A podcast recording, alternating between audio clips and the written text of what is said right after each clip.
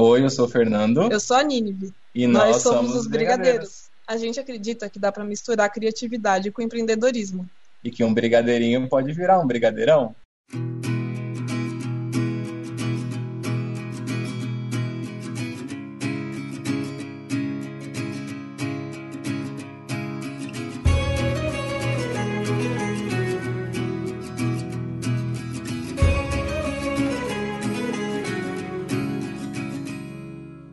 Aí, galera, beleza? Estamos começando mais um Papo de Fotógrafo. Eu sou a Ana Cariani e eu não fiz brigadeiro pra comer. Ai, que piadinha mais sem graça. Eu sou o Rafael Petro e vamos para as mensagens.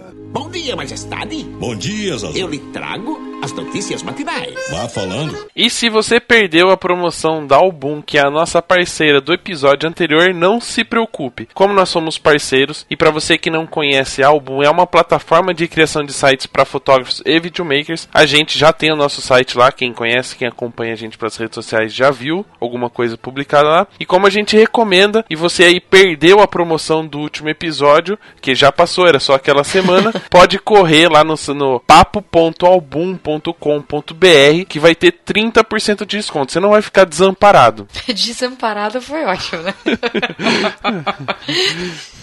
E o mais legal da Albu é que eles têm uma equipe de suporte especializada, muito eficiente e rapidíssima. Assim você não vai ficar com nenhuma dúvida. E uma das coisas mais incríveis é que a plataforma é todinha pensada para ajudar a gente a se posicionar melhor lá no Google. Ou seja, ser mais encontrado e conseguir fechar mais contratos, né? Porque quem não tá no Google não existe, né? Não existe. Não achou o nome lá, essa pessoa é fantasma. Exatamente. Então, entra lá no papo.album.com.br, você faz o seu cadastro, ganha 30% de desconto para fazer o seu site lá na plataforma e concorre a todos os sorteios e prêmios do Papo de Fotógrafo faz junto com o álbum. Então é imperdível, 30% de desconto ainda concorre a prêmios e sorteios que a gente vai realizar durante o ano. Entra lá, papo.album.com.br. E se não tá no Google, tem outras maneiras de ser encontrado também, né, Ana? Tem, e uma delas é o busquefotógrafo.com.br, que é o primeiro maior site de busca segmentada de fotógrafos profissionais do Brasil. Ele foi criado para facilitar o encontro entre fotógrafos e clientes de forma simples e efetiva. Mais de 10 mil fotógrafos brasileiros já fazem parte dessa comunidade. Visita o site, cria sua conta básica gratuita e em breve mais novidades e mais serviços para o fotógrafo. Busquefotógrafo.com.br, onde fotógrafos e clientes se encontram. E a última dica, então entra lá agora que a gente já falou do Google, entra no Google e digita canecas papo de fotógrafo. Se você não achar o link correto para participar, entra nesse post, no post desse episódio, tem o um link lá embaixo e você pode adquirir a sua caneca, a versão 2.0 da caneca do papo de fotógrafo, que é lindinha e a minha esposa usa, ela já tomou conta da minha já. Ah, é? É, já perdi. É, então Perdeu eu também Playboy. perdi, porque alguém comprou a minha que tava comigo e eu fiquei sem. ah, foi o Lúcio. Ele queria levar mais uma, me fiquei sem, não tenho. Então entra no site e faça o pedido da sua. Não. Sim.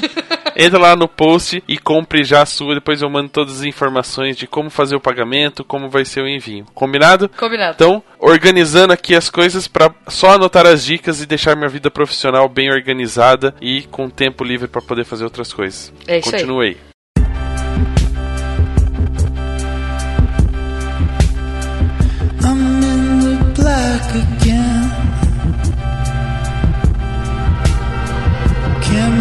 it back again.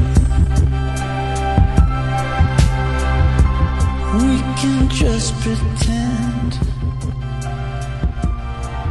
Bom, galera, como puderam perceber, o bate-papo de hoje é sobre docinhos de casamento. Não, não, tô brincando, não fujam, não desliguem. Na verdade, o bate-papo de hoje, a gente tem costume de falar sobre o sucesso, como a pessoa trilhou o caminho e chegou até o objetivo que ela tinha produzido, ou que ela tinha pensado, ou qualquer outra coisa, mas a gente nunca fala sobre o caminho em si, né? Em como encontrar esse caminho. E para isso a gente chamou um casal que no último Ed em Brasil palestrou sobre o tema e a gente trouxe aqui para dar uma luz para nós que estamos começando e principalmente para aquela galera que tá aí buscando na produção de vídeo, seja para casamento ou outros conteúdos, né? Ah, Um caminho não tão fácil, porque a gente sabe que editar vídeo não é fácil, né? A gente acabou de trilhas, vídeos, cortes e etc, mas que vai aí ajudar no seu negócio. Para isso, vamos apresentar o casal Brigadeiro. Sejam bem-vindos. Olá, tudo bom? Eu sou a Nínive. Eu sou o Fernando. Nós somos os brigadeiros. E é isso aí que você falou.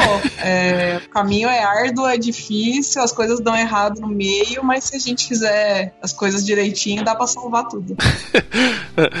Desde que o Inclusive HD esteja pifado. funcionando, né? É, desde que o É, HD esteja funcionando. E backup, pelo amor de Deus.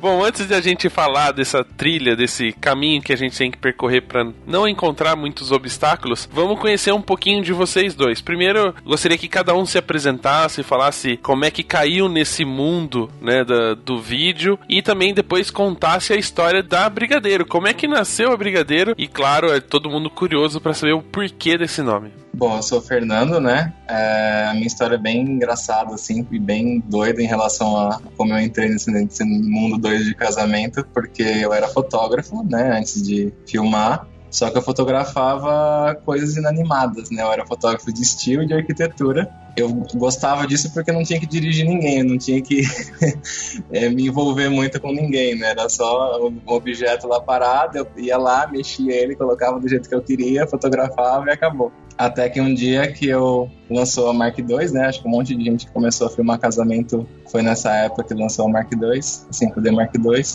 E aí eu queria trocar de câmera, eu falei, nossa, essa câmera filma, né? Acho que dá pra eu fazer alguma coisa em relação a isso. Aí eu comecei a fazer vídeo de carro, que também era um outro bicho animado, né? Mas não, não, não tinha muita direção também pra fazer. E aí eu vi uns vídeos gringos, né? Trailer de casamento, na época tava bem no começo. É, em especial de uma empresa chamada Steel Motion, que é meio desconhecida assim, mas foi meio que quem criou esse tipo de, de trailerzinho de casamento, que veio bem assim que a galera se inspirou muito. E aí foi dando certo, tipo, não- até hoje eu não sei como é que deu tão certo assim a coisa, como é que eu saí de lá de, de fo- fotógrafo de estilo pra videomaker de casamento. E, bom, eu sou a Nínive, eu sou publicitária, aliás, nós dois somos. A gente se conheceu na faculdade, a gente sentava no fundão, mas não era do fundão. Eu chegava atrasada todo dia na, na aula, e aí, pra não chamar atenção, eu sentava bem no fundo da sala, bem escondida. E o Fernando, como ele é muito alto, ele sentava no fundo também, porque senão o pessoal reclamava dele. E a gente sentou um do lado do outro meio por acaso, assim. E aí a gente começou a tra- fazer trabalho da faculdade junto, foi dando certo, foi rolando uns 10, assim. Aí time que tá ganhando a gente não mexe, né? Continuamos fazendo trabalho junto. Aí um dia resolvemos sair. E aí as coisas foram andando. A gente começou a namorar depois de um ano de faculdade. E ca- calhou, assim, de quando a gente se conheceu e começou a namorar, foi no mesmo momento que lançou a Mark II. Então foi tudo meio que acontecendo junto, assim. Eu cheguei a trabalhar em agência, fui trabalhar, mas não tava gostando, não tava me identificando. E o Fernando, depois que fez dois, três casamentos, pegou um casamento grande e falou: Olha, eu preciso de ajuda. Ele tava filmando sozinho. Ele falou: Preciso de ajuda, o casamento é grande, vamos comigo. E eu nunca tinha tocado numa câmera, não sabia fotografar, não sabia fazer nada. Mas fui com toda a boa vontade do mundo e o casamento foi tão incrível, tão legal. A gente ficou tão próximo do casal, eles trataram a gente tão bem que na segunda-feira depois do casamento eu cheguei e pedi demissão. Falei, eu quero fazer vídeo de casamento. Voltei, daí eu falei, ok, pedi demissão, e agora? Acho que o negócio vai ter que dar certo, né? E uma das coisas acho que mais legais que pra gente marcou muito o início da Brigadeiro foi esse dia em que eu pedi demissão e a gente foi lá no chinês, sabe? O chinês da Paulista, Stand Center lá. A gente foi lá comprar uma câmera, porque a gente só tinha uma e precisava de duas. É, daí eu fui lá e como a gente tinha 18 anos na época, não tinha dinheiro, assim, pra fazer o negócio. Aí o Fernando falou, não, mas vai dar certo, vamos. Daí a gente foi no banco, eu abri minha conta e eu tinha 1.300 reais na minha poupança. Foi tudo que eu tinha juntado em um ano e meio trabalhando. E a gente perguntou pro chinês quanto é a T3i, ele falou 1.300. Aí a gente foi lá, sacou aqueles 1.300, a conta ficou zerada, fechou a poupança no mesmo dia. E compramos a T3i e falou: Bom, agora ou dá certo, acabou. A gente vai morar debaixo da ponte. Deu certo. Com muito trabalho, muito esforço, deu certo. Vamos vamos para sete anos de brigadeiro agora em julho. Mas tudo começou assim, foi meio, tudo meio por acaso. Acho que todo mundo começa meio por acaso, né? É, é uma história recorrente no mundo da fotografia e no, no mundo do vídeo. Aí eu tava prestando atenção agora na história de vocês, agora eu descobri o que significa aquele C, né, no coisinho da câmera em cima. É cupido, porque juntou os dois a câmera, né? Então põe no C. Nossa, depois a minha piada que foi ruim, cara. Não, mas é, aproveitando essa é, a história de vocês, né? Até aproveitar o, o Fernando. Muita gente começa da mesma forma, né? Gosta de fotografia, tem a condição de comprar uma câmera e acaba se jogando no mercado. Primeiro, vou, volto à pergunta que eu tinha feito antes. Por que o nome Brigadeiro? E depois, quais foram os primeiros passos além de comprar a câmera no chinês da Paulista? Então, o brigadeiro é porque a gente gosta de doce, basicamente. É um gosto pessoal. E já aproveitando, já em relação a outra pergunta, é, fez muito parte assim da gente criar esse nome. É, o fato que aqui em São Paulo tinha poucas empresas com nome diferente, assim, né? Tipo, a maioria da galera usava o, ou o próprio nome. E aí logo de cara a gente percebeu que usar Nínive não ia dar muito certo. e a gente queria fazer uma coisa muito diferente do que a galera tava fazendo na época, né? Para meio que marcar isso. É uma empresa que faz trailer de casamento e já nasceu já nessa nova linguagem, né? E não a, a linguagem antiga de vídeo de casamento. E aí a gente ficou com esse nome na cabeça, a gente queria chocolate filmes, que a gente gosta muito de chocolate. E aí, pensando, pensando, a gente falou assim, putz, mas brigadeiro é legal porque brigadeiro tem todo tipo de festa, né? E na época a gente não sabia se a gente ia fazer só casamento mesmo, se a gente ia fazer mais algum tipo de evento social, assim, e a gente falou, ah, brigadeiro é legal porque dá pra fazer uma história toda por trás, assim, né? Tipo, nossa, tá em todo esse tipo de festa, tem velório, tem brigadeiro. É, e foi isso, assim, a gente já tinha essa coisa, a gente queria que fosse. Como a gente era muito novo, né? A gente tinha 18 anos, a gente queria que fosse uma marca jovem. E como a gente é publicitário, essa coisa da marca pra gente era muito importante desde o início. Então a gente queria que fosse uma coisa jovem, que fosse uma coisa divertida e que tivesse essa questão assim, que todo mundo olhasse e falasse, nossa, que empresa criativa. Daí a gente falou, bom, vamos chamar a empresa de brigadeiro. Tipo, não tem como as pessoas não acharem isso criativo e não esquecerem. É impossível esquecer o brigadeiro, assim. Tanto que a gente, com o tempo, a gente percebeu que as pessoas nem pediam cartão de visita pra gente, porque quando elas perguntavam qual é o nome da empresa, ah, é brigadeiro, ah, não precisa de cartão de visita, não vou esquecer. É, então, assim, tem uma estratégia por trás, assim, que eu acho que pra gente foi que fez toda a diferença no início, assim. Apesar de tudo que a gente tem hoje pra conversar sobre erros e acertos e tudo mais, eu acho que esse foi o ponto mais acertado do nosso início, assim. É, e também que a gente era, na real, estudante de publicidade, né, na época, porque a gente começou junto com a, com a faculdade, né? Então, tudo que a gente ia- ia aprendendo na faculdade, a gente queria aplicar na empresa, tipo, na hora, assim, nossa, aprendi um jeito novo de, sei lá, de vendas, aí eu queria testar na empresa, né? E acho que foi isso que ajudou também a dar certo É. a coisa toda, pelo menos na parte de, de marca, assim, né? Ah, é, e tanto é que muitas das coisas que a gente fez para Brigadeiro foram feitas nos exercícios da faculdade. Era lição de casa. Já aproveitava, unir o útil ao agradável. Exato. Tudo que a gente podia enfiar Brigadeiro na faculdade, a gente enfiou. E meio que a marca foi nascendo assim, fazendo exercícios. É legal, até uma, uma curiosidade nessa questão. Ah, outro dia, até a Rafaela ZK falou, fez um, um questionamento sobre, sobre marcas na- no Facebook e estava perguntando justamente isso: se a, se a pessoa faz a marca quando ela já tem uma identidade fotográfica ou se primeiro ela cria a marca e depois descobre a identidade dela visual, né? Se tem, se tem relação com o trabalho. E aí, pra vocês, assim, como vocês falaram, o Brigadeiro era divertido e etc., as pessoas reconheciam facilmente. Criar a marca Brigadeiro com esse intuito é, de diversão, que fosse algo meio que informal, que as pessoas identificassem, influenciou no resultado, na, na proposta de trabalho que vocês tinham? Ou já era uma coisa de vocês trabalhar algo mais divertido e encaixou por coincidência, por coisa do destino, o nome com, com o estilo de, de filmagem? Então, a primeira coisa que a gente pensou foi em ser diferente mesmo no nome. Tipo, eu não fazia a menor, a gente não tinha a menor ideia do que ia ser ainda, porque a gente não tinha uma linguagem, até porque, sei lá, tanto a gente como qualquer empresa que começou na época fazendo trailer, meio que copiava mesmo os vídeos de fora, né? Não tem jeito, ninguém criou o trailer de casamento. E de- só que aí, como a gente criou essa proposta toda do brigadeiro, então a, a nossa proposta assim de, de e-mail, PDF que a gente enviava para os casais era sempre muito fofinho, bonitinho, personalizado. Acabou levando a gente a falar assim, tipo, tá, eu não posso simplesmente copiar um estilo e também na, no, pela, por muito tempo a gente não tinha um estilo muito fixo e sim cada vídeo era muito diferente um do outro de acordo com os casais. Então cada casal dava uma ideia pra gente e a gente aplicava no vídeo. Então na época como estava muito no início a gente fazia casamentos tradicionais e fazia casamentos sei lá em outro lugar, tipo Vila Rica, outros tipos de fazenda, assim. E cada vídeo era editado completamente diferente, assim. Por mais que seguisse aquela ideia de trailer, é, na época a gente até fazia mais é, musical, assim, menos documentário, como a gente faz hoje.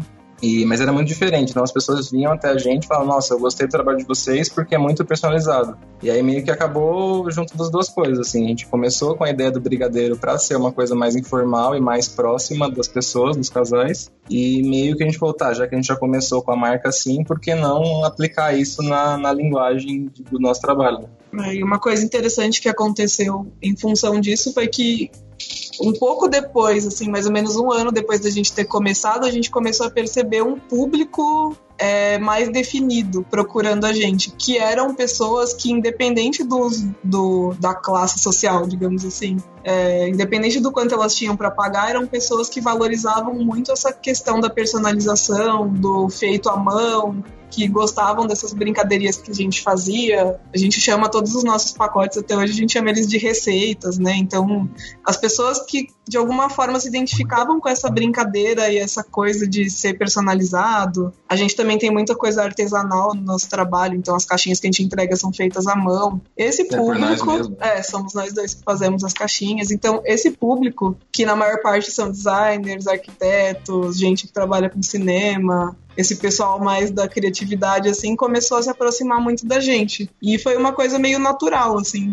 Então, acho que acabou uma coisa puxando a outra. E isso foi muito legal de perceber também. É, mas no geral eu acho que foi mais isso, assim, e hoje em dia a gente vê que é mais fácil é, você se inspirar muito nos casais e que eles, no que eles têm para oferecer para você e adaptar a linguagem do que, pelo menos pro vídeo, assim, eu não sei se se aplica para fotografia também, mas pro vídeo é muito mais fácil porque isso garante que você vai editar um vídeo diferente do outro, né? Se você só ficar muito focado no, na sua linguagem, no seu jeito de fazer, é mais difícil. Pelo menos na nossa visão, assim, é muito mais difícil.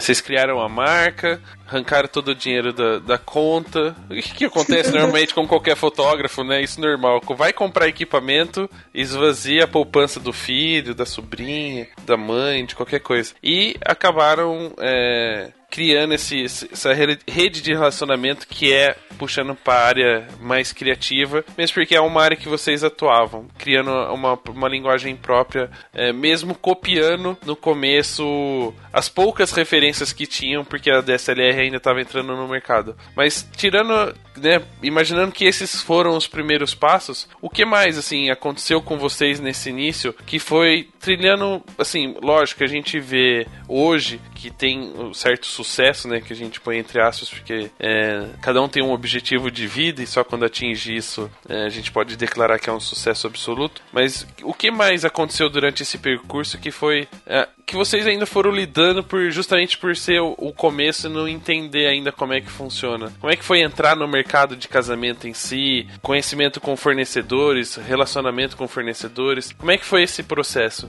A gente entrou no mercado, assim, é, era um mercado diferente desse de hoje, né? E uma coisa que ajudou muito a gente no começo era a questão dos blogs, das redes sociais, que eram coisas que também estavam nascendo naquela época. Então, foi uma coisa que foi ficando forte junto, assim, foto e vídeo iam ajudando os blogs a crescer e os blogs iam ajudando a gente a ganhar mercado, né? Então, um, um momento que pra gente foi muito importante foi em 2011, que por acaso foi o meu primeiro casamento, o casamento que eu fiz com o dinheiro da poupança. É, a gente editou esse vídeo, a gente botou a alma, assim, o sangue, o coração, o esforço nesse vídeo, porque a gente queria muito que ele fosse a tradução do que a gente queria ser. Era o primeiro casamento em que a gente tinha muita identidade com, com o casal, assim. A gente editou esse vídeo e foi para um blog e no dia seguinte, quando a gente acordou, tinha 60 pedidos de orçamento na nossa caixa de entrada, só por ter postado o vídeo. Caraca, 60.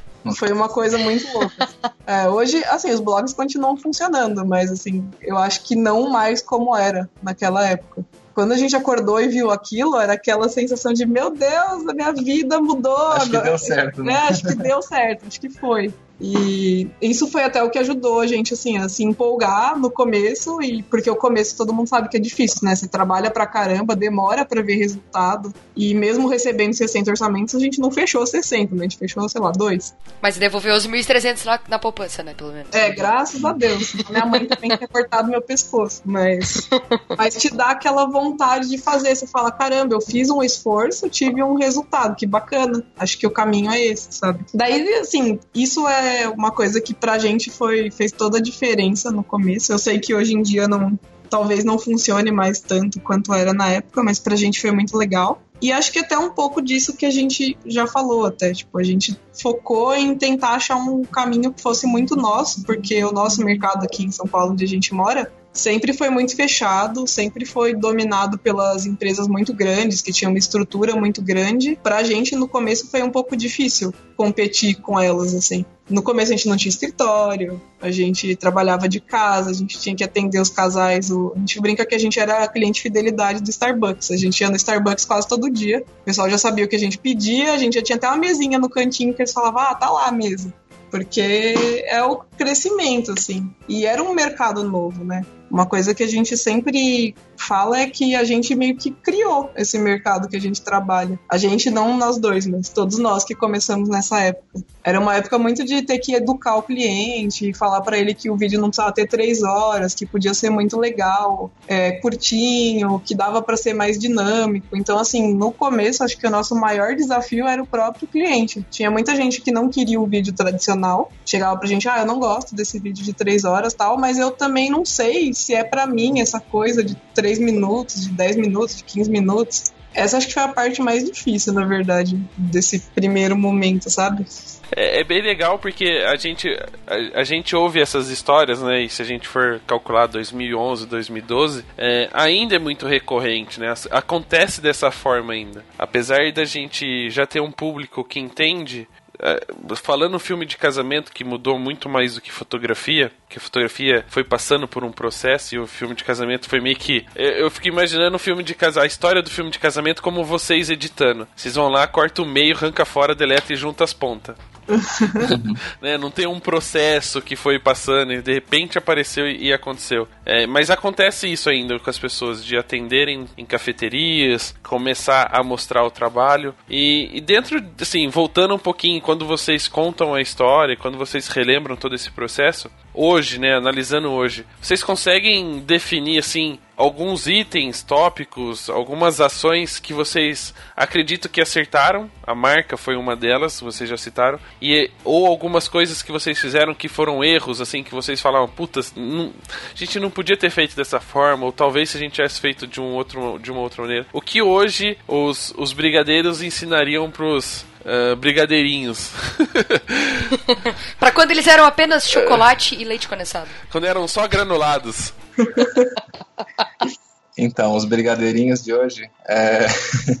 Então, como a gente tinha esse foco muito grande na marca, na marca que tinha que ser personalizado, tinha que ser desse jeito, muito doido, a gente não pensou na viabilidade do negócio, né? A gente achou que era só colocar na cabeça, vai lá, faz vídeo diferente mesmo, quebra a cabeça 24 horas por dia, porque a gente estudava, né? Então era USP à noite e madrugada estudando, de dia editando, atendendo cliente no Starbucks, aí sai correndo pra, pra aula que não pode perder. E a gente não pensou assim, tipo, ah, será será que eu tenho que tomar conta de outras coisas fora editar e gravar os casamentos? E a gente achava que, não, porque quando você recebe muito orçamento, que era o que acontecia na época, é, que as pessoas até zoam a gente, falam assim, nossa, o primeiro casamento da Nini foi na Vila Rica, né? Que coisa bizarra, né? A gente começa sempre em locais simples e, tipo, eram, eram tempos muito diferentes, né?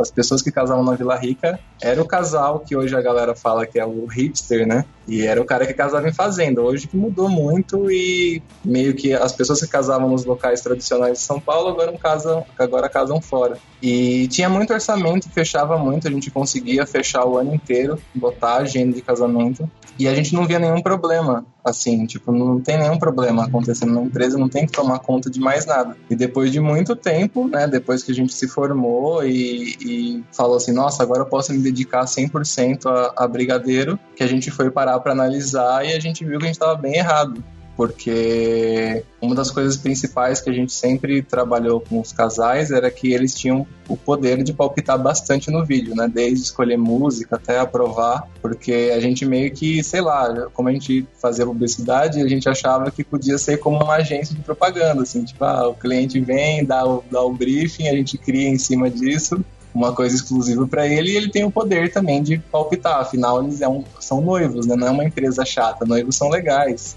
Noivos são muito legais. Eles são legais até a hora que vai editar o vídeo, né? É, e aí a gente, quando foi olhar, a gente tinha muito casamento aqui não atrasado, mas dependendo do casal. Tipo, um dos diferenciais nossos era esse, esse lance de, do casal poder palpitar, mas o vídeo chegava pro casal meio que tão redondinho assim que eles esqueciam. Só que quando a gente cobrava o casal e falava, então, gente, aí, vamos aprovar o vídeo? Aí eles falavam assim, nossa, é verdade, eu tenho que aprovar o vídeo. Mas assim, tá bom, tá muito bom, tá 99,9% do que eu queria. Mas eu queria mostrar pra minha mãe, pro meu pai, pro meu cachorro, para ver o que ele acha. E aí passava anos, né? Sem o cara dar um retorno pra gente. Só que como a gente tava fazendo TCC e um monte de trabalho, a gente dava graças a Deus, né? Porque, nossa, olha que legal, tá na, o problema tá na mão do, do cliente. Eu não preciso me preocupar. Deixa eu fazer meu TCC, e deixa os vídeos acumularem lá que não tem problema. O cara nunca vai me processar, nunca vai rolar nada de errado.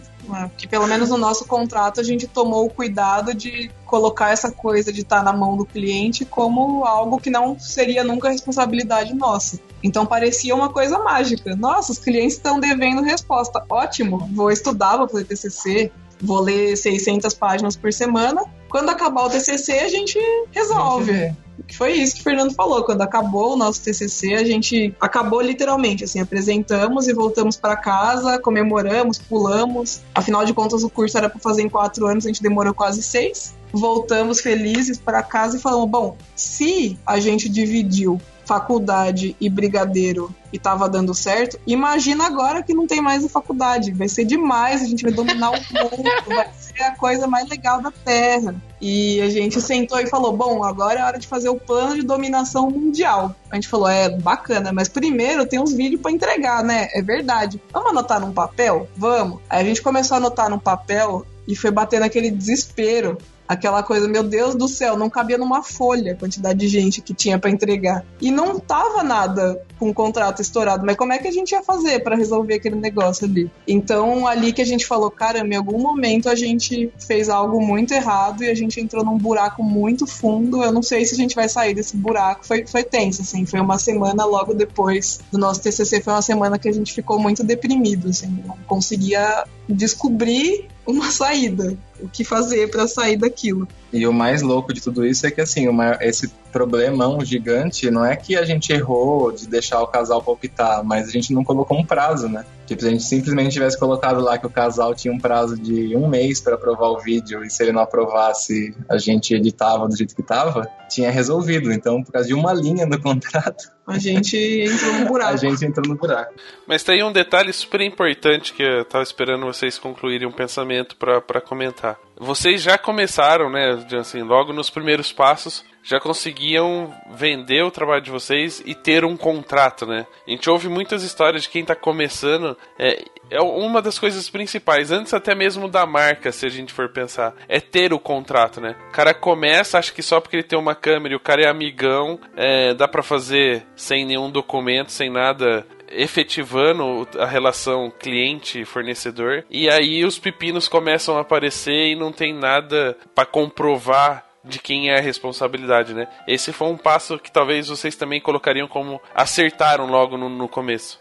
É, sim, a gente é, é um pouco paranoico com algumas coisas. Contrato é uma delas. A gente faz contrato até se a gente for filmar, sei lá, um depoimento. A gente sempre fez. Nosso primeiro contato, contrato era do Google, a gente colocou lá modelo de contrato, a gente falou, bom, o que poderia dar errado num casamento? Ah, sei lá. Nada. É, nada. Ah, então o nosso primeiro contrato tem meia página. Tem o nome do casal, o preço que eles pagaram e quando que era o casamento e o lugar. Era um recibo, né? É, Era quase um lá, recibo. você vai receber É, você vai receber um um vídeo. DVD, um Blu-ray, É. sei lá. Aí acho que já no segundo, terceiro contrato, a gente já foi colocando os pepinos dentro dos próximos contratos.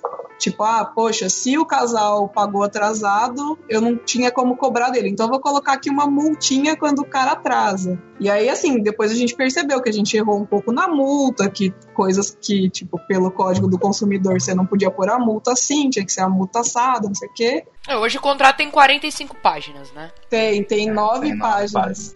E, mas o que aconteceu? Chegou num ponto, acho que já no nosso segundo, terceiro ano de empresa, que a gente realmente sentiu a necessidade de ter um contrato que nos protegesse. Porque no começo todo mundo é muito legal, mas quando a empresa começa a ficar um pouco mais séria, se aumenta o volume de clientes, você precisa se proteger, porque assim, a empresa somos nós dois, não tem mais gente trabalhando, fazendo mais evento, tudo depende da gente. Então, É, se se a- eu ficar doente, se eu lá, ficar doente, se eu morrer, se eu tiver uma, uma coisa muito séria, a gente precisa estar protegido contra isso. Um processo que um casal coloque nas suas costas com alegações corretas para o juiz destrói a sua carreira, tipo assim, acaba com a sua vida. E a gente tinha muito medo disso. Então a gente contratou um advogado para fazer o contrato. É, ele fez o contrato base, depois a gente já deu umas alteradas aqui, né? Faz uma gambiarra aqui, uma ali, mas a gente precisou mesmo, assim, a gente sentiu essa, esse medo, na verdade. Não sei se isso é uma necessidade, mas acho que um dia todo mundo sente medo de alguém mal intencionado, sabe? Tentar passar a perna ali em você. Ainda que nunca tenha acontecido, a gente nunca precisou acionar nada no nosso contrato, absolutamente nada. Mas eu acho que até o contrato é um motivo para isso não acontecer. Também o casal sente que você tá jogando limpo com ele, sabe? É, se for pensar que no começo vocês faziam um contrato baseado no que poderia dar errado no casamento, vocês são muito pessimistas, porque o contrato tem nove páginas agora. Praticamente deu Não, tudo imagina errado quanta casamento. merda, né? quanta merda já deu. Ah, deu. Ah, sempre dá. Ih, mas Você começa a prever coisas também, né? Tipo, ah, antes que aconteça isso daí, É, tem, tem muita coisa, assim. E às vezes o contrato cresce, às vezes o casal quer drone, aí você tem que colocar uma página inteira só de ah, e se tiver chovendo? E se o drone cair? E se não sei o quê? Então, assim, a gente é muito pessimista mesmo pra fazer o E, contrato. é. E se arrancar o dedo de alguém, né? Essas. Exato. Ah, e, e outra coisa, apesar que isso acho que nem, nem vem ao caso muito ir para a, a gravação final, mas tipo, as pessoas perguntavam na reunião se a gente morrer, o que Sim, acontecia. é. E se vocês morrerem, o que, que Tipo- acontece comigo? É, em resumo, o contrato veio daí. É. Isso é um, isso é um casal pessimista, né? É, então, tipo, nem sei o que, o que dizer disso, né? Tipo, isso era bem recorrente na época e mais, assim, tinha gente que falava, não, porque o fulano, ele contrata um motoboy pra pegar os cartões e levar embora, porque vai que ele, sei lá, ele é sequestrado no caminho. Aí eu falei, cara, se eu for sequestrado no caminho, a última preocupação que eu vou ter, infelizmente, assim, desculpa, tá? É com com o seu casamento, tá? Assim, foi mal. É, exatamente. Ou você fala, você pode falar, né? Se eu morrer, Tá o muito- problema é seu, vai atrás de seus direitos. Se vira. Coisa muito bad vibes, sabe? Daí a gente começou a colocar no contrato pra não, não ter essa pergunta mais, que eu falei, meu, esse povo é meio doido. Não, coloca agora, de acordo com a polêmica que tá rolando agora, foi uma cláusula que se eles se separarem, vocês não tem nada a ver com isso, tá? É. É, não, a gente, por exemplo, até hoje tem aqui dois casamentos que o casal separou e a gente nunca conseguiu saber o que fazer com esse vídeo. É? Você guardou do jeito que parou, né? Você parou, para de editar, para tudo. É, tá guardado aqui, mas é tipo isso. Esse era o tipo de coisa que deveria estar no nosso contrato. Por mais bizarro que o casal achasse, era muito bom ter uma solução pra isso. Hoje a gente sabe, o advogado já falou: ah, você pode fazer isso, você pode fazer aquilo, pode fazer aquilo outro, mas no final das contas continua aqui, entendeu? É, não tinha muito o que fazer. E esse é o tipo de coisa que tinha que estar no contrato. Soluções para problemas mil que podem aparecer no. Devia ter um aplicativo no celular pra você pôr o problema e ele te dá a solução. É tipo isso. Na É. verdade, o contrato é tipo isso. Em caso de X, O Google, faça é, o isso. Google é excelente. Qualquer tipo de doença tem uma resposta. O outro ponto que é importante a gente falar, né? A gente tá, tá brincando com o contrato, mas é óbvio que ele é importante. Quanto mais conteúdo ele tiver, provavelmente mais cercado de, de argumentos com o cliente você tem e também passa de uma certa segurança para ele no trabalho de vocês, porque o contrato nunca é beneficente apenas a uma pessoa, né? Sempre para os dois lados. Deveria ser assim. Mas aí nesse, nesse, nesse momento, né, vocês come- começaram a trabalhar bastante, é, viram que por falta de conhecimento, dar o poder ao, ao cliente de editar o vídeo dele, de uma certa forma trazia um problema para vocês. Mas existe um outro porém, por fazer muitos casamentos, é, e a gente fala do crescimento sem planejamento, é, também começa a acarretar não só o problema na questão do vídeo, né, como vocês disseram, a gente achava que era só editar vídeo, gravar, editar, gravar, editar e entregar, gravar, editar e entregar. É, começaram a aparecer outros problemas. Que tipo de problemas é, vocês também encontraram nesse desenvolvimento do trabalho que vocês não estavam preparados? É bom, basicamente todos os problemas do mundo se resumem ao fato de que a nossa, como a nossa empresa só tem duas pessoas, a gente tinha que dedicar nossos dias quase que 99% edição. E na nossa cabeça, a única coisa que não era importante além, quer dizer, que era importante além de filmar e editar, era responder e-mail. Porque a gente falou, bom, se eu respondo e-mail, o casal fecha o contrato, tem o trabalho, pronto. Então a gente tentava organizar a nossa vida, até por conta muito do desse tempo que a gente dividiu faculdade e trabalho, entre editar e responder e-mail. E com o tempo a gente percebeu que alguma coisa estava muito errada, porque assim, a gente ganhava muito dinheiro. A gente fazia 40 casamentos por ano. Nessa época a gente cobrava 9.200 reais, então quem fizer a conta vai ver que é bastante dinheiro. Mas quando a gente olhava para nossa conta, tipo, cadê o dinheiro? Por que, que ele não fica na conta? O que está acontecendo de errado? Será que a gente está comprando muito equipamento? Será que é o quê? E aí a gente foi olhar. Esse foi outro dia tenso, dia de tentar puxar os extratos e descobrir onde estava o nosso dinheiro. É, a gente percebeu que muita gente não pagava a gente, tipo assim, tinha gente dando calote há meses e a gente não nem reparou. A gente estava tão ocupado editando que a gente nem viu que tinha gente devendo muito dinheiro pra gente. É, a gente tinha custos muito altos, mesmo não tendo escritório, às vezes a gente tava pagando muito caro. Ah, meu celular tá muito caro, eu nem uso tudo isso, eu fico trabalhando em casa, por quê? Então, assim, você meio que descuida, sabe? Aquela coisa, tipo, ai, nossa, minha conta esse mês veio 500 reais, tipo, mas eu não tenho tempo de ir lá na operadora reclamar porque eu tenho que editar. E aí, quando você vai ver, você tá com vários rombos na sua conta, você tá perdendo dinheiro em vários lugares, as pessoas estão te devendo e você fala, tipo,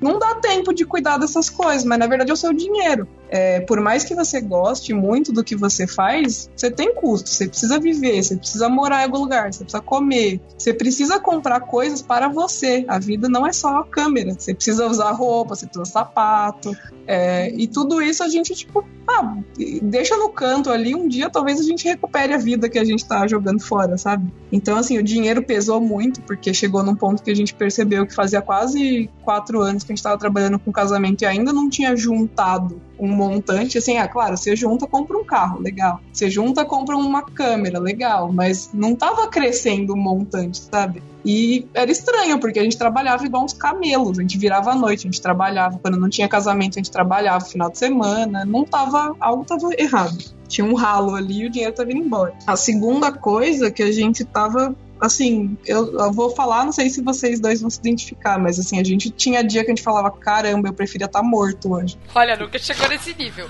É. tipo, eu queria estar dormindo, ok, agora morto não. Não, juro, muita coisa para editar, muita coisa para responder, muita coisa para fazer. E você tenta organizar as coisas na sua cabeça, mas você não sabe por onde começar. Tinha dias que eu falava assim, gente, onde eu fui me meter? Mas no final das contas a gente olhava e falava, mas eu gosto disso. Tipo assim, como eu posso gostar tanto do que eu faço e ao mesmo tempo tá tão cansado? Tipo, como isso pode ser possível, sabe? E a gente pensou que era impossível que essa situação fosse algo permanente. Assim, tem que ter um jeito de você resolver isso. Então, isso foi uma das coisas que mais ficou pegando o nosso pé ali por um, pelo menos uns 15, 20 dias depois que a gente fez o TCC e fez esse levantamento da empresa, foi de desânimo total. Tipo assim, ah, não tem como sair disso aqui, morreu, acabou. Mas depois disso a gente falou, não dá, não dá pra ficar assim, tipo assim. Ah, não só, né? Tipo, você não tem tempo pra nada, né? Você não tem tempo pra viver a sua vida também um, po- um pouquinho, né? Porque a gente, em especial, como a gente tinha muita é, um relacionamento próximo com os casais, assim, a gente achava que era só se doar ao máximo pros clientes e só tava bom. Né? E depois, quando você começa a atrasar um casamento aqui, aí o, aí o cliente, ou se não, às vezes nesse caso nosso, que era mais recorrente, você ligava pro casal, falava da, da aprovação e ele falava assim: Nossa, mas não é você que tá, que tá atrasado? Como, como você não me avisou? Né? Eu tô esperando o vídeo aqui há meses.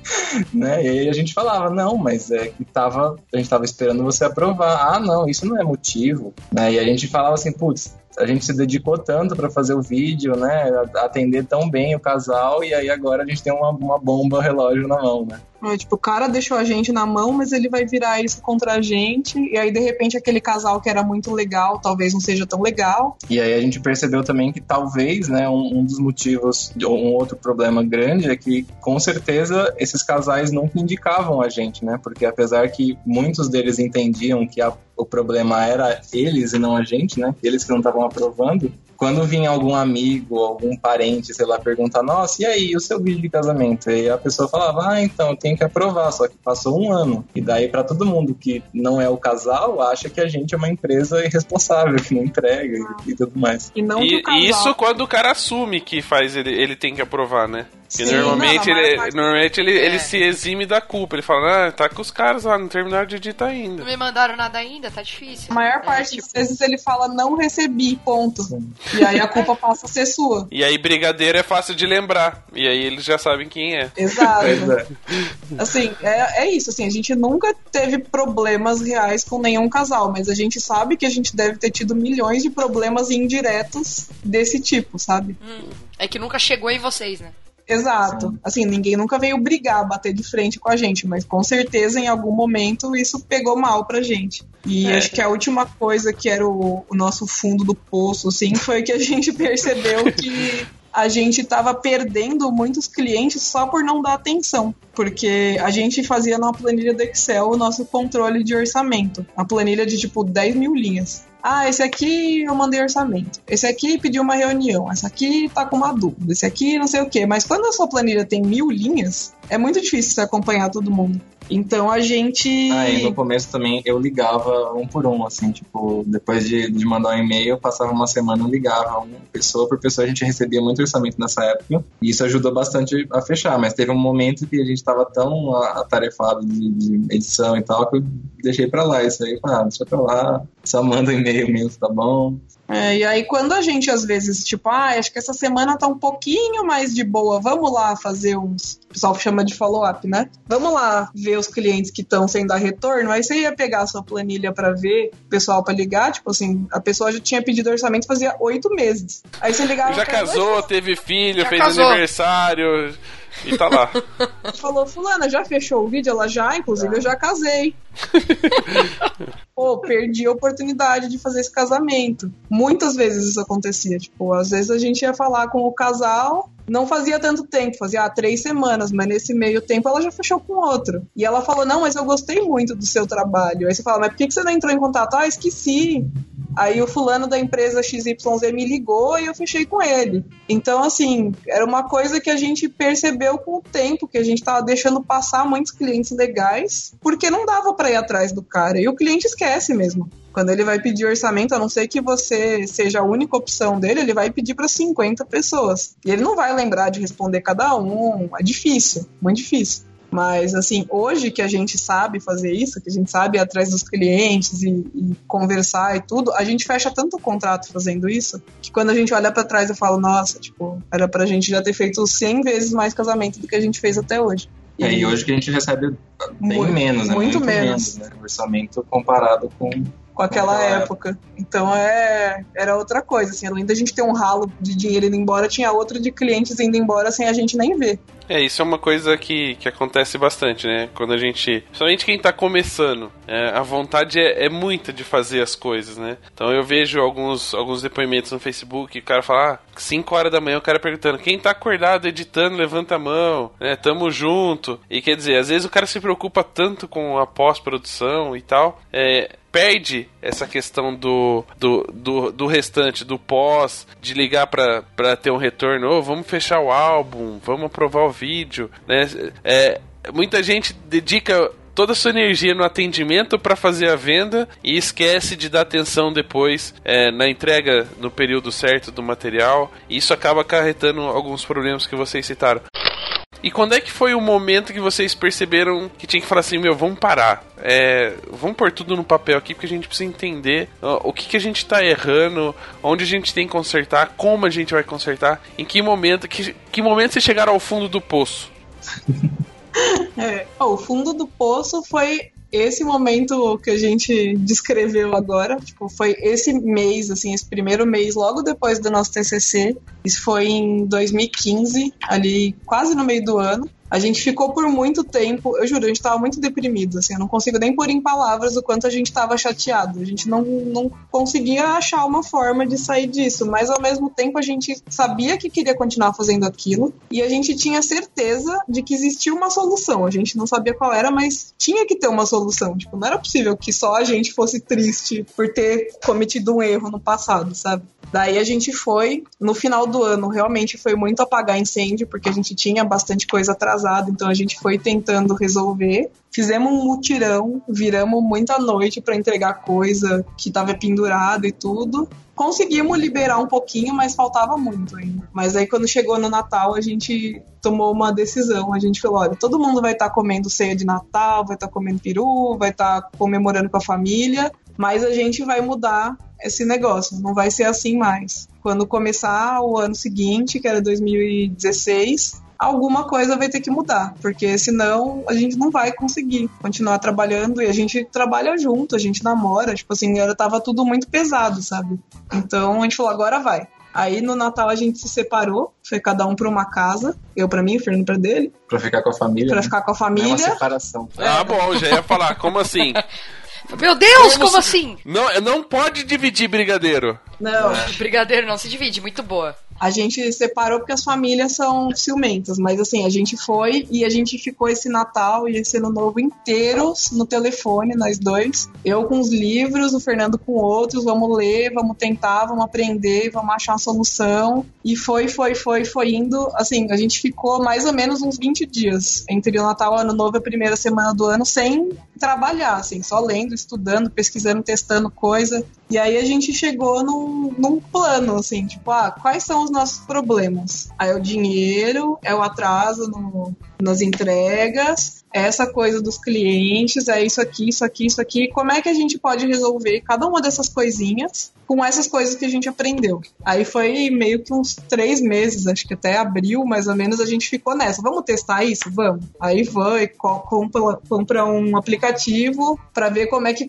gerencia melhor os e-mails. Ah, não deu certo. É uma droga, demora muito, é muito bagunçado, aí testa outro, testa outro. E nisso vai dinheiro, vai tempo, vai a sua paciência embora também. Mas com o tempo a gente foi vendo que as coisas estavam melhorando, assim. Por mais que a gente tenha perdido muito tempo tentando aprender como resolver, quando a gente acertou a solução, tipo, ah, mágica, olha só que legal, deu certo. Então, coisas que a gente demorava muito tempo pra fazer, tipo, tinha coisas, sei lá, ah, vou decupar um vídeo, demorava tipo cinco dias. A gente começou a ver, ah, tem essa técnica que eu aprendi aqui que diz que fica mais rápido. Aí testa, ah, consegui em quatro dias. Ah, legal, consegui em três e meio, bacana. Então foi. Esse foi meio que a gente tava brincando até, conversando sobre esses dias, que era meio que o renascimento, assim, tipo, nossa, tá, tô me sentindo bem de novo.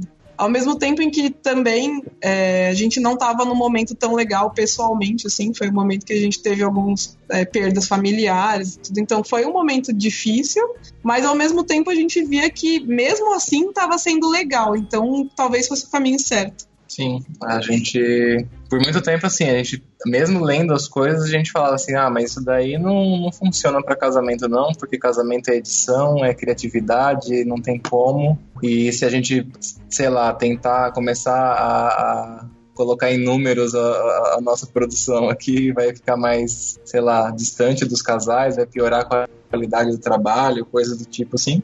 E depois a gente viu que não tinha nada a ver uma coisa com a outra, que na verdade, se a gente se organizasse, ia dar tempo de fazer mais coisas, inclusive de, de ter mais tempo para fazer coisas legais, tipo pensar em como que a gente vai contar a história daquele casal e menos tempo com coisas chatas, né? Tipo pagar conta, responder um monte de orçamento.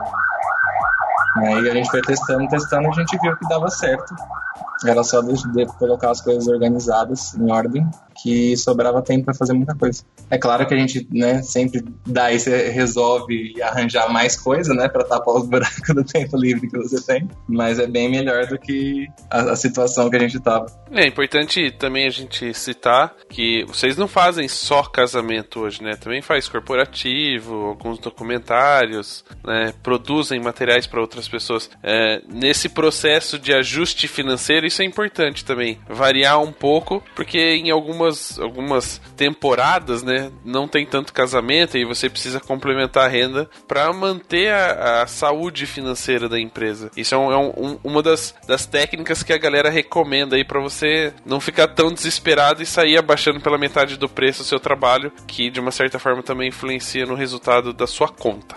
Sim, e uma coisa muito legal que foi acontecendo assim durante esse processo, a gente começou a pesquisar muita coisa, né? Ao mesmo tempo, assim, tentando resolver a vida toda de uma vez. Eu lembro que até uma das primeiras coisas que a gente é, falou quando começou a tentar fazer isso sozinho foi, nossa, eu tinha que ter um coaching de vida, sabe? Tipo assim, o cara resolve tudo, te deixa mais magro, faz você acordar cedo. Não pode ser um coaching de produtividade, né? tem que ser mudar tudo. E, mas a gente falou, não, vamos fazer e vai dar certo. Então a gente começou a pesquisar sobre muita coisa. E nesse, nesse meio a gente descobriu várias coisas. A gente aprendeu a investir dinheiro, que não estava nos planos iniciais de arrumar a empresa, mas foi muito legal. Tipo, nossa, que legal, posso investir o meu dinheiro, meu cachê, né, que eu tiro sempre do que a gente faz, a gente tem um cachê nosso. Posso investir esse dinheiro, posso depois comprar minhas coisas com meu dinheiro, sem aquela bagunça de dinheiro de quem, que é da empresa, que é do que, que também é muito difícil, né? Para todo mundo que trabalha com empresa pequena e ela vai crescendo aos poucos, sempre passa por esse momento de confusão. Dividir as contas, né? A pessoal é da empresa. É.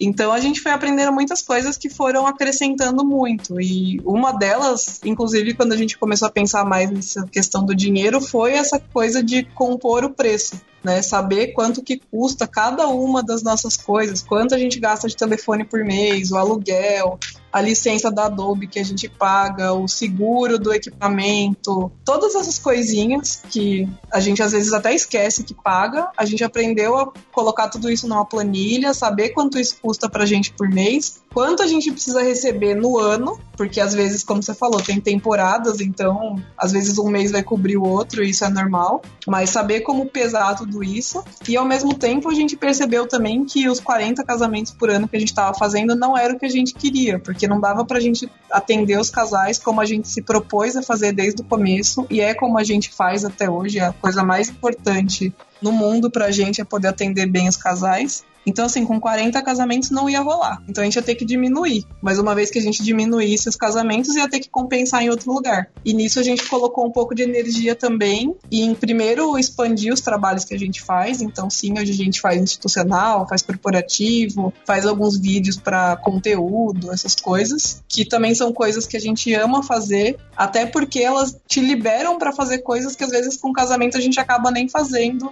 Não por falta de criatividade, nem por nada, mas porque às vezes tem muita coisa protocolar no casamento que a gente às vezes fala assim, ah, não vou fazer isso porque preciso garantir isso pro casal. E às vezes nesses outros trabalhos a gente se solta, né?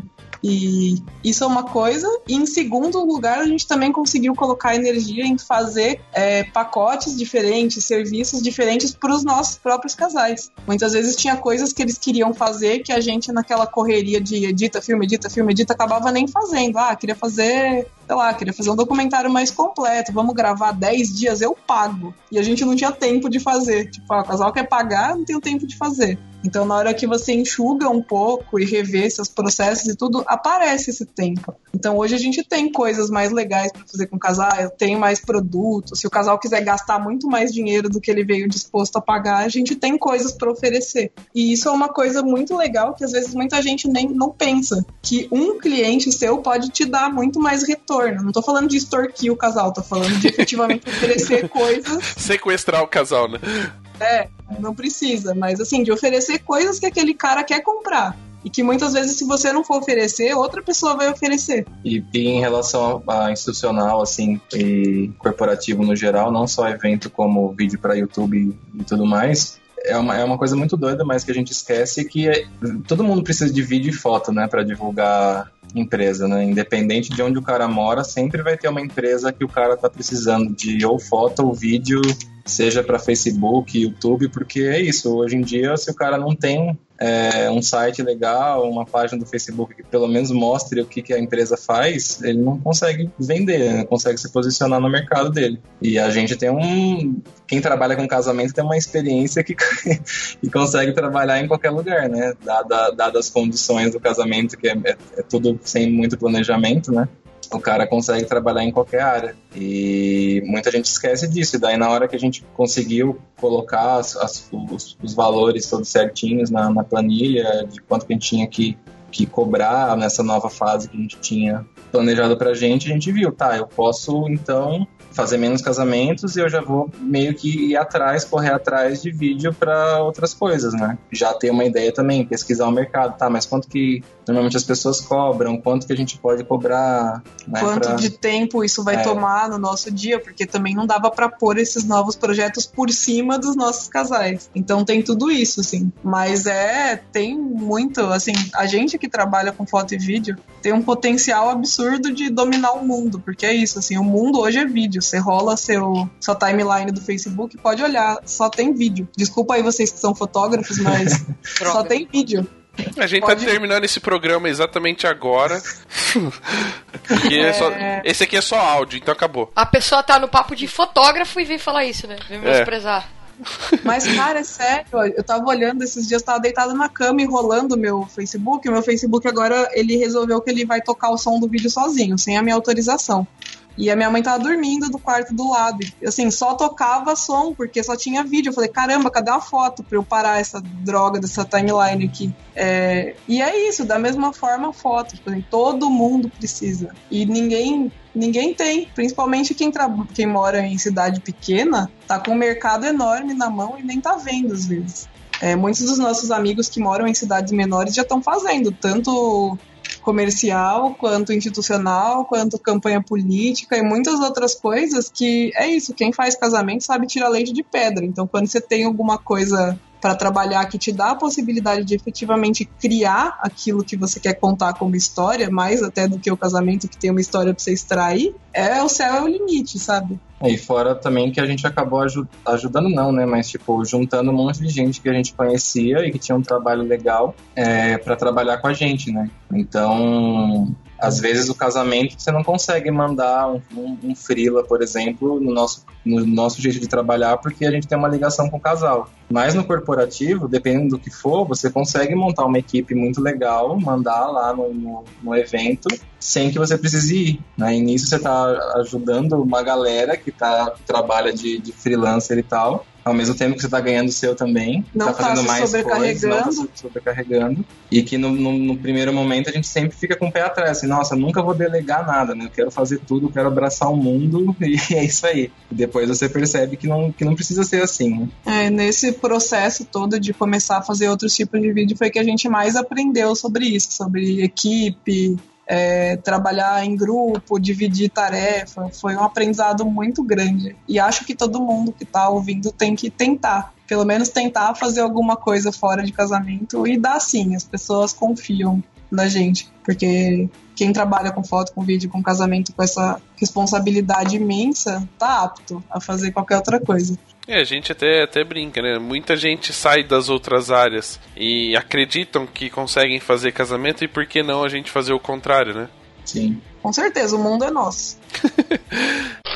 aproveitar assim, provavelmente muitas pessoas que estão ouvindo esse programa, se ainda não passaram por esse processo, né? Quer dizer, que ainda não chegaram a passar por algumas coisas aqui, mas muitas pessoas se identificaram com a história pelos problemas e, e causos que a gente acabou contando e que podem acontecer na carreira. Aproveitando já que eles estão aqui na expectativa de entender como é que vocês fizeram essa virada de jogo, tem como dar algumas dicas de como eles podem é, se organizar, né, a, ajeitar a vida profissional, do tipo, olha, separem por por coisas, os seus problemas, tipo, problemas de saúde num canto, de financeiro em aqui, vai elencando. Como é que é? Dá uma dica aí de como vocês fizeram para organizar a vida profissional. Então, uma coisa muito maluca que aconteceu logo, logo naquele momento de Natal, assim, que a gente estava pesquisando, é, um amigo meu recomendou um livro para mim que chamava é, como é era? Scrum, né? É tipo, Scrum. trabalhe o dobro Na metade, na do, metade tempo. do tempo.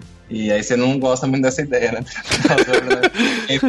Já trabalha a vida inteira, Mas- trabalhar o dobro. Mas pra gente foi muito útil, porque a gente falou assim, tá, o tempo não dá, né? Eu, eu preciso ter 48 horas no dia, então talvez seja, seja uma ideia interessante. E dentre milhares de coisas que o método escrevia lá, porque na verdade era um, é um tipo de, de processo de gerenciamento de projetos de software, né? Que é uma coisa muito mais nerd e quadrada do que vídeo de casamento. Mas a ideia era pegar uma tarefa muito difícil, muito gigantesca, e quebrar em pedaços pequenininhos, porque você quebrar uma tarefa gigante em tarefas menores, você consegue é, visualizar melhor o que você tem para fazer e você consegue ficar mais feliz também, né? Que você vai, putz, hoje eu consegui fazer quatro tarefas, né? Hoje eu consegui fazer cinco tarefas daquelas 30 que eu tenho para fazer. E daí, quando a gente descobriu isso, a gente ficou meio assim, putz, ah, será que dá pra, dá pra dividir as coisas que a gente tinha pra fazer em especial edição, né? E a gente começou a, te- a testar. Tá, hoje eu vou editar só o making off. Aí amanhã eu vou pra, pra cerimônia, depois eu vou pra festa.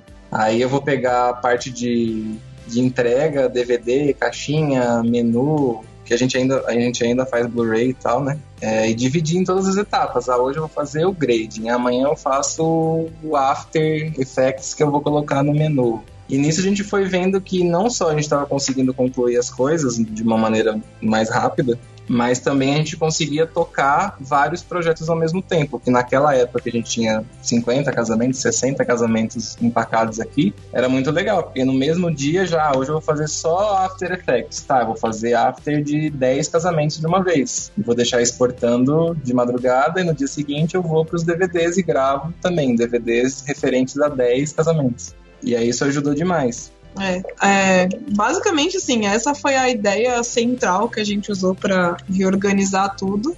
E, e a questão era justamente essa: se a gente tinha muita coisa para entregar, vamos tentar achar uma forma de entregar o máximo de coisa possível no menor tempo possível, mas não na edição, porque a edição era a parte que realmente as pessoas pagavam a gente para fazer muito bem feito.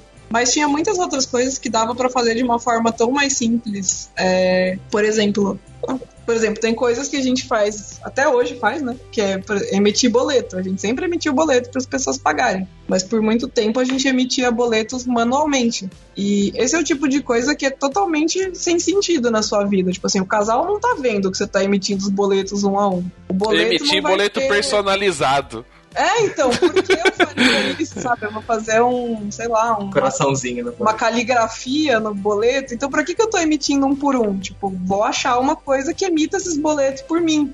Daí vamos, vai pesquisar um software. Ah, ele vai te custar 5 reais por mês. Beleza, mas olha quanto tempo eu ganho se eu emito, sei lá, 50 boletos num mês. Por 5 reais eu não preciso mais fazer isso. É, então a gente percebeu assim, tipo, ah, vamos ver tudo que a gente tem pra fazer, vamos cortar as tarefas que são meio inúteis assim na nossa vida, são importantes, mas não precisam eu fazer. Pode ser outra coisa, pode ser outra pessoa, pode ser um software fazendo por mim. Aí, aí a gente fazer. viu que, tipo, se dava pra fazer isso com boleto, dava pra fazer com outras coisas. Mas aí a gente falou, tá, mas que outras coisas? E a primeira coisa que a gente fez foi listar é, tudo que a gente fazia no dia a dia na empresa, né? Tipo, desde da parte de grana até a parte de comunicação, de mandar e-mail, fazer post no Facebook, Instagram, atualizar o nosso site e atender os clientes, fazer reunião. A gente começou a elencar tudo num papel e depois a gente foi agrupando as coisas, né? Tipo, ah, isso é referente à parte de financeira, isso é referente à parte de edição.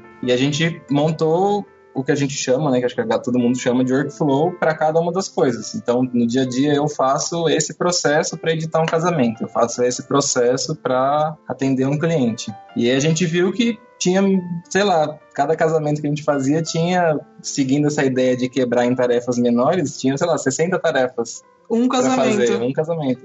Desde o primeiro e-mail que a pessoa manda, eu tenho que responder, e aí eu- o ideal é que eu ligasse para ela, ou mandasse um outro e-mail depois de um tempo para falar, e aí, fulano, o que você achou da minha proposta? Né? E depois marcar reunião, e aí o cliente vem, e a gente retorna a reunião, aí faz o contrato, emite os boletos, confere os pagamentos, e a gente é só em dois daqui, né?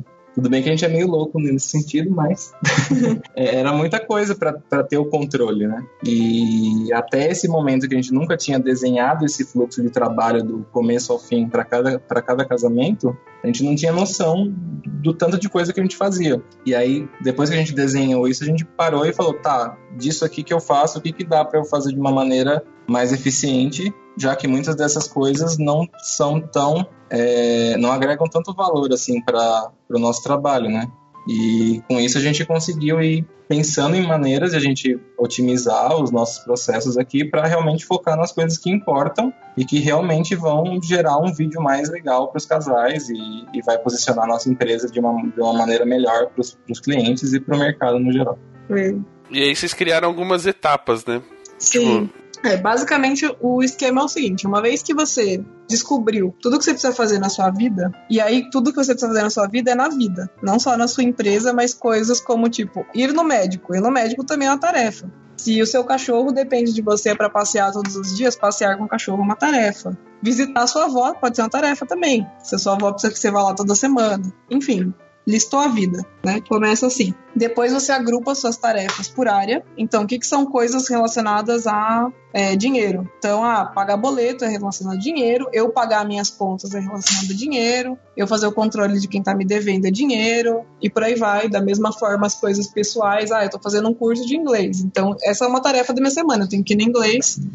É, vou colocar junto com ir no médico, vou colocar com tudo e vou tentar ver quais são as coisas que se relacionam entre elas ali. E daí por que, que isso é importante, né? Você agrupar as tarefas? Porque quando você agrupa elas e quando você tenta montar com elas um workflow, você enxerga que tem muita coisa que você podia estar fazendo junto e que você faz separado e perde muito tempo. Por exemplo, ah, eu preciso ir no médico e eu preciso comprar pão. Por que, que eu não vou no médico e na volta eu compro pão? Por que, que você vai, tipo, no médico, aí você volta para casa, e depois você toma banho, e depois você compra um pão? Você perdeu o dobro de tempo. É, e a ideia funciona assim para tudo. Então, se eu vou. E foi exatamente o que o Fernando falou: se eu preciso deixar 50 menus de DVD exportando, eu posso deixar todos eles exportando de noite. E não perder um dia inteiro assistindo o computador exportando o menu e jogando meu dia de trabalho fora com o computador super lento. É, a ideia gira toda em torno disso, né? É, até aproveitando que vocês trabalham juntos, é, agrupando por área, pode até separar, por exemplo, ó, como ele cuida mais do financeiro e você, sei lá, mais da edição, é, ó, então o seu grupinho tá aqui, né? Na vez de ficar dividindo e cada um é, emite boleto, o outro confere pra ver se o cara tá pagando, não ficar essa bagunça, dá até pra dividir por pessoas depois. Dá, dá pra fazer de muitas É. formas. A gente acabou dividindo meio que os nossos dias da semana com coisas temáticas. Então, por exemplo, ah, segunda-feira, quando a gente chega no escritório, a gente tem uma rodada de e-mail, porque acumula e-mail pra caramba. Então, essa é uma das tarefas que a gente se junta pra fazer. Vamos zerar os e-mails? Vamos. Quanto tempo a gente tem pra fazer isso? Uma hora. Então, uma hora vai zerar os e-mails. É, na sexta, é, normalmente é o dia da gente cuidar mais dessa parte um pouco mais contabilidade. Aí sim sou eu. Então, às vezes o Fernando tá cuidando de alguma edição, mas eu tô aqui, dedico uma hora, duas horas, vou emitir nota fiscal, vou emitir boleto e vou fazer tudo isso junto, porque meu controle dessas coisas fica todo junto. Faz muito mais sentido eu atualizar tudo de uma vez. Porque aí eu tô com a cabeça fresca, tô vendo, ah, fulano pagou, já emiti a nota, tá tudo marcado, tá tudo bonitinho.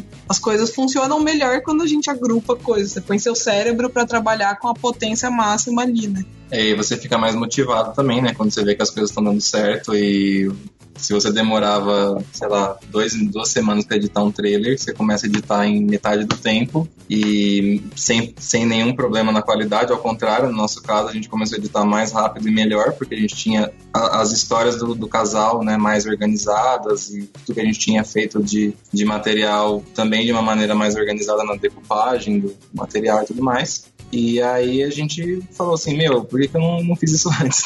Porque a gente é, é isso, não tem, a gente quando começa não tem o planejamento, não tem nem ideia de que dá para fazer essas coisas todas. E depende também do nível de paranoia de cada um, né? A gente, por causa da, da situação toda, a gente falou, tá, vou me preocupar com todas as coisas, né? Que é o que, eu, que a gente acha que é o certo. É, que acho Mas a gente também sabe que não é também do, do dia pra noite que as coisas ficam lindas, maravilhosas, né? Mas o, o primeiro passo é, é esse que a gente falou, saber o que você tem pra melhorar e ir atrás e sempre tentar melhorar de novo o negócio. Tipo, ah, agora eu editei na metade do tempo, legal, será que dá pra melhorar ainda mais? Talvez dê. E aí você vai lá e tenta e testa até dar certo.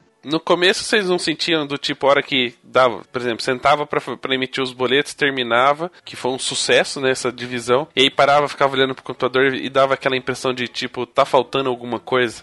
Sim, o, o- acho que o começo. Acho que até o que eu falei, tipo assim, é muito louco porque você tá com aquela cara. Você fica com aquela cara de tipo, meu Deus, isso é um milagre. Eu demorava seis horas, tinha dia que eu ficava o dia inteiro fazendo isso. Boleto, um por um, depois nota fiscal, uma por uma, depois conferir os pagamentos, um por um, com aquela planilha do Excel horrorosa, ridícula. E de repente você, tipo, ai, achei um aplicativo que faz isso. Ele importa extrato sozinho. Ele já fala quem foi que te pagou pelo CPF. E aí você vê que, tipo, aquele negócio que demorava seis horas pra fazer, demora 20 minutos. Não é magia, é tecnologia. Exato! Olha a rima.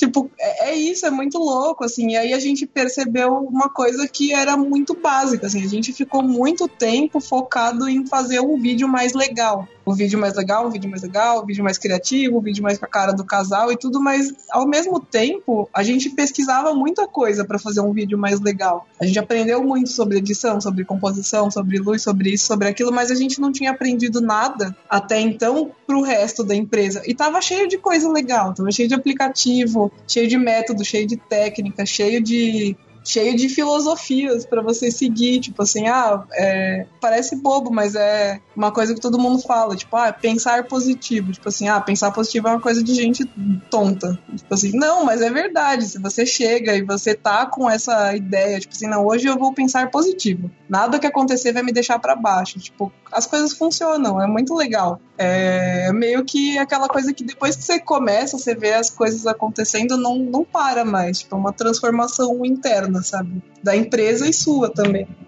É, e depois que você fica, depois que você consegue se organizar, que, é, aí entra essa, essa coisa que a gente estava falando, né? De você conseguir a- ir atrás de outras coisas, né? Ir atrás de fazer outros tipos de vídeo, coisa que quando você tá atolado, cheio de edição, você não, não vai arriscar pegar mais trabalho ainda do que, já- do que você já tem, né? E acho que a ideia principal do que a gente fez aqui foi isso. A gente saiu da faculdade com ideias de, de focar na empresa e fazer coisas diferentes e ir, at- ir atrás de outras, outros tipos de, de trabalho. E a gente viu que isso não, não era impossível, porque a gente estava muito ferrado com tanto trabalho acumulado aqui.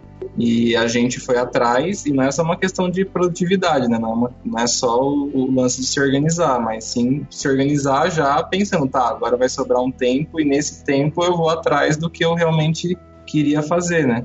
Porque não é só o fato de tipo, você trabalhar mais ou ficar paranoico com o trabalho, tipo, nossa, não posso levantar porque isso é, é perda de tempo, não posso ir atravessar a rua porque isso é perda de tempo, tem que comer aqui dentro do trabalho, não é, não é essa a ideia, né? E sim você se organizar para sobrar tempo para fazer as coisas que você gosta. E aí vai ter gente maluca que nem a gente, que tá em outra época de, de vida, que não tem filho, não tem nada, e vai inventar 550 projetos para ir atrás. Vai ter gente que tem filho, tem família já, e vai querer simplesmente ficar em casa com o filho e curtir, né? Que é justíssimo. Inclusive outras coisas importantes que não foram mencionadas aqui, como por exemplo, dormir, é muito importante. Comer. Ir ao banheiro. Essas coisas, tomar banho, é muito importante na vida. É, no começo a gente achava super legal ver o sol nascendo lá fora e a gente editando. É, hoje a gente tipo, já faz um ano e meio que a gente colocou como meta não virar mais noite editando, a não ser que seja alguma catástrofe natural de alguma coisa, tipo essas coisas que a gente pega às vezes, que são coisas com marcas e tal, e tem prazos malucos mesmo, que o cara te contrata e o negócio era pra semana passada. Mas já faz um ano e meio que a gente não vira uma noite editando. Isso é uma vitória enorme pra gente. Mas é um, é um urgente planejado, né? É um urgente Exato, planejado. é. E muito bem pago. É, quando se você for virar uma noite pra qualquer coisa É. assim de empresa, você tá recebendo bem pra virar noite. Você coloca adicional noturno no orçamento. Exato. Editores anônimos, né? Tipo, eu estou há um ano sem. Sem virar à noite. E aí, dentro desse planejamento, quando a gente consegue pôr cada, cada tarefa num grupo, existe ainda mais um processo que pode ajudar, né? Pra- porque olhando de fora, quando você vê tudo agrupadinho, você consegue identificar coisas que talvez você não precisaria estar fazendo. Em todos os sentidos. É, não estar fazendo porque não precisa mesmo, não estar fazendo porque não precisa ser você, pode ser o, o software, como a gente estava falando do gerenciamento. Você pode mandar alguém fazer. Como é que é esse. Quais são esses quatro pilarezinhos assim que vocês utilizam para fazer uma ainda mais uma limpa nesse, nesse processo? Sim. É basicamente assim, tudo que a gente. A gente meio que estruturou um método, né, Pra fazer as coisas funcionarem e a gente conseguir sempre seguir esses mesmos passos quando a coisa apertasse. Então a gente colocou o seguinte: para funcionar o negócio, a gente ia apli- aplicar quatro ques- quatro questões para cada coisa que a gente tinha que fazer na vida. E aí, dependendo da resposta que a gente desse para cada uma das tarefas que a gente precisava fazer, a gente ia decidir o que fazer com ela. Então, basicamente, a ideia é a seguinte: cada coisa que você faz na sua vida, você faz ou porque ela é importante, ou porque ela não é importante, mas você acha que você precisa fazer, né? Então, essa é a primeira coisa. Então, a gente brinca que a gente conversa com as tarefas aqui. Quando aparece uma coisa pra gente fazer que a gente tá falando, ah, não sei, essa coisa tá me incomodando, não sei se era pra eu estar fazendo ela ou não. A gente pergunta pra ela, se é realmente necessária na minha vida tarefa? E ela te responde muitas vezes, ela fala, não, não sou. Se ela não é importante, a melhor coisa que você faz por ela na sua vida é eliminar ela da sua vida. Tipo assim, já te liberou um tempo e nem doeu, porque não era importante de verdade. E algumas coisas foram muito fáceis da gente identificar. Por exemplo, quando a gente começou com a Brigadeiro, a gente estava bem no começo dessa coisa de ter redes sociais, todo mundo tava criando fanpage, e a gente foi na vibe, a gente criou 500 canais. A gente tinha YouTube já no começo, não postava nada, mas tinha YouTube, tinha Twitter, tinha, não sei, tinha Pinterest. Google Plus, tinha Pinterest, tinha um milhão de redes sociais que a gente nunca atualizou na vida. E aí a gente parou e falou assim: nossa, isso dá um trabalho do cão. Se você fosse fazer, a gente não tá fazendo, a gente tá com o nosso nome naquela rede social em branco, o que não é legal pra você. E, e por que que a gente tá fazendo esse diabo na vida? E daí a gente percebeu o seguinte, tipo assim, os nossos clientes que estavam no Twitter, que estavam no Pinterest, eram os mesmos que estavam no Facebook. E eles nem interagiam com a gente. A gente às vezes postava alguma coisa no Twitter e ficava grilos lá. Porque as pessoas não estavam usando o Twitter. Então por que, que a gente tava perdendo tempo com aquela coisa em branco, fazendo conteúdo uma vez por ano para postar lá e ninguém interagia? A gente falou, ah, isso não é importante, entendeu? E aí a gente falou, ah, apaga essa conta. E daí pronto, é uma coisa menos para você se preocupar na sua vida. Uma outra coisa que a gente tinha, e que essa é polêmica, mas a gente sempre ficou um pouco incomodado com essa coisa de WhatsApp, sabe? As noivas terem o nosso WhatsApp, mandarem mensagem. A gente adora conversar com elas, mas a gente precisava muito do nosso tempo, assim, sabe? Quando eu tô editando, não dá pra ficar o celular apitando. De noite, quando eu tô em casamento, não dá pra conversar com a noiva que vai casar daqui nove meses. Domingo, uma da manhã, a noiva perguntando alguma coisa. É, então a gente. Isso incomodava muito a gente porque é, tirava muito nosso foco de trabalhar aqui durante o dia. A gente queria ser muito produtivo durante o dia. Então a gente tomou a decisão de, de colocar lá no nosso WhatsApp, e se você entrar lá no nosso WhatsApp, tem no perfil dos dois o- a frase: Ah, você precisa conversar sobre trabalho? Manda um e-mail pra gente, contato arroba brigadeiro.tv. E, e daí agora as noivas, quando elas vão lá pra mandar mensagem pra gente, elas vêm direto essa frase. Algumas ainda mandam mensagem, mas daí quando elas mandam, a gente já fala: Olha, Fulana, vou te responder por aqui, mas assim, vamos conversar por e-mail, porque é mais legal, a gente tem tudo documentado, é mais fácil de achar as informações quando a gente precisa tal. E adicionalmente a gente não usa muito o WhatsApp mesmo. Então pode ser que um dia você mande uma coisa importante e a gente nem veja. E isso é verdade, porque a gente realmente nem usa. E então assim, coisas que dá pra você eliminar da sua vida, porque se você começa um papo no WhatsApp, você vai o dia inteiro nele, né? Oi, oi, tudo bem? Tudo bem. É família, tá bem. E o filho? E às vezes as coisas pra gente e a gente não tinha como recuperar lá, né? Porque às vezes entra nesse papo do cachorro, do, do passarinho e tal, e aí quando você quer saber uma coisa importante do casamento, você tem que rolar Um um quilômetro, quilômetro de... de mensagem e não acha. não acha informação, ou como quando roubaram meu celular um tempo atrás, eu não consegui recuperar o histórico, perdi um monte de informação. Então, assim, elimina da vida. Tem gente que gosta de usar e pode usar, mas pra gente era um problema, então a gente cortou fora, sabe? Então essa é a primeira coisa. Se a tarefa não é importante na sua vida, corta fora e você vai ver que não dói, porque não era importante. E aí, além das tarefas que não são importantes, tem as que realmente são importantes, fazem diferença não só para o seu negócio, mas muitas vezes para você também. Mas entre as tarefas importantes, a gente também tem de é, três tipos. Primeiro, a gente tem uma categoria que se divide em duas. Essa tarefa é uma coisa que só eu posso fazer, ou outra pessoa poderia estar fazendo ela por mim, né? Se ela é uma tarefa que só, quer dizer, que eu não sou a única pessoa que pode fazer, que podia ter outra pessoa fazendo ela no meu lugar, eu tenho duas opções. Ou eu posso automatizar, como essa coisa dos boletos que a gente falou, no Com lugar. um robozinho pra fazer. É, você bota um robozinho lá pra fazer no seu lugar, no lugar Ou de você, eu, co- ou você contrata chineses, né? é, o contrato chinês. chinês, indiano também funciona bem. É, e aí não vou fazer mais essa coisa manual, porque eu perco tempo e é tipo isso, um boleto é só. ele- a única coisa que Só ele um faz é preencher o nome do casal ali. E o casal não vai ligar se for um robô que preencheu o nome dele. Então você automatiza. E quando você automatiza, você ganha muito tempo, porque o que tudo que você automatiza normalmente são coisas repetitivas, né? E que quando você vai fazer aquela coisa repetitiva à mão, demora pra caramba, mas o software faz sozinho. Ele faz, você dá um clique ele resolveu toda a sua vida. Então, assim, coisas que a gente automatizou foi essa parte dos boletos em especial, mas toda a nossa contabilidade, que a gente fazia, vergonha de falar isso, mas a gente fazia no caderninho quando a gente começou, parecia aquele caderninho da padaria, 50 páginas, passa marca-texto porque pagou, pinta de rosa porque tá devendo e tal. A gente colocou num sistema para até vou recomendar aqui para vocês, chama Zero Paper, é grátis e é super prático. Você dá um clique, ele importa seu extrato. Se você já cadastrou o cliente alguma vez na vida, ele já puxa pelo CPF o nome do cliente, você não precisa nem se preocupar de ver quem que pagou, ele resolve para você. E isso mudou vidas. Outras coisas, é, contrato, a gente automatizou o processo de preencher o contrato. Hoje a gente tem um template de contrato, claro, né, um para cada situação diferente, um para ensaio, um para casamento e tal, que a gente manda ele com os espacinhos de preencher e o cliente preenche isso sozinho, já com os dados dele, assina digitalmente com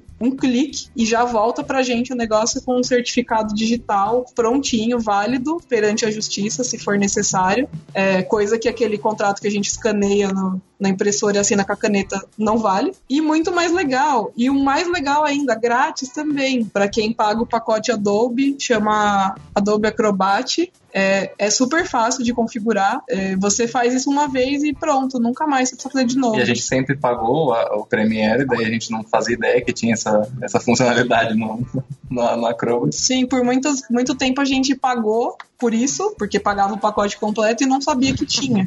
E é aquela coisa, quando você começa a pesquisar as coisas que tem envolvidas na sua empresa, você começa a ver que existem formas de fazer tudo de um jeito melhor, sabe? Porque tem um problema, né, do pacote Adobe para quem é de vídeo, né, que para quem é fotógrafo é, é tranquilo porque tem um pacote dos fotógrafos, né, a gente tem que comprar o Illustrator, né. Sendo que a gente nunca vai abrir na nossa vida inteira, mas a gente tem que comprar ele também.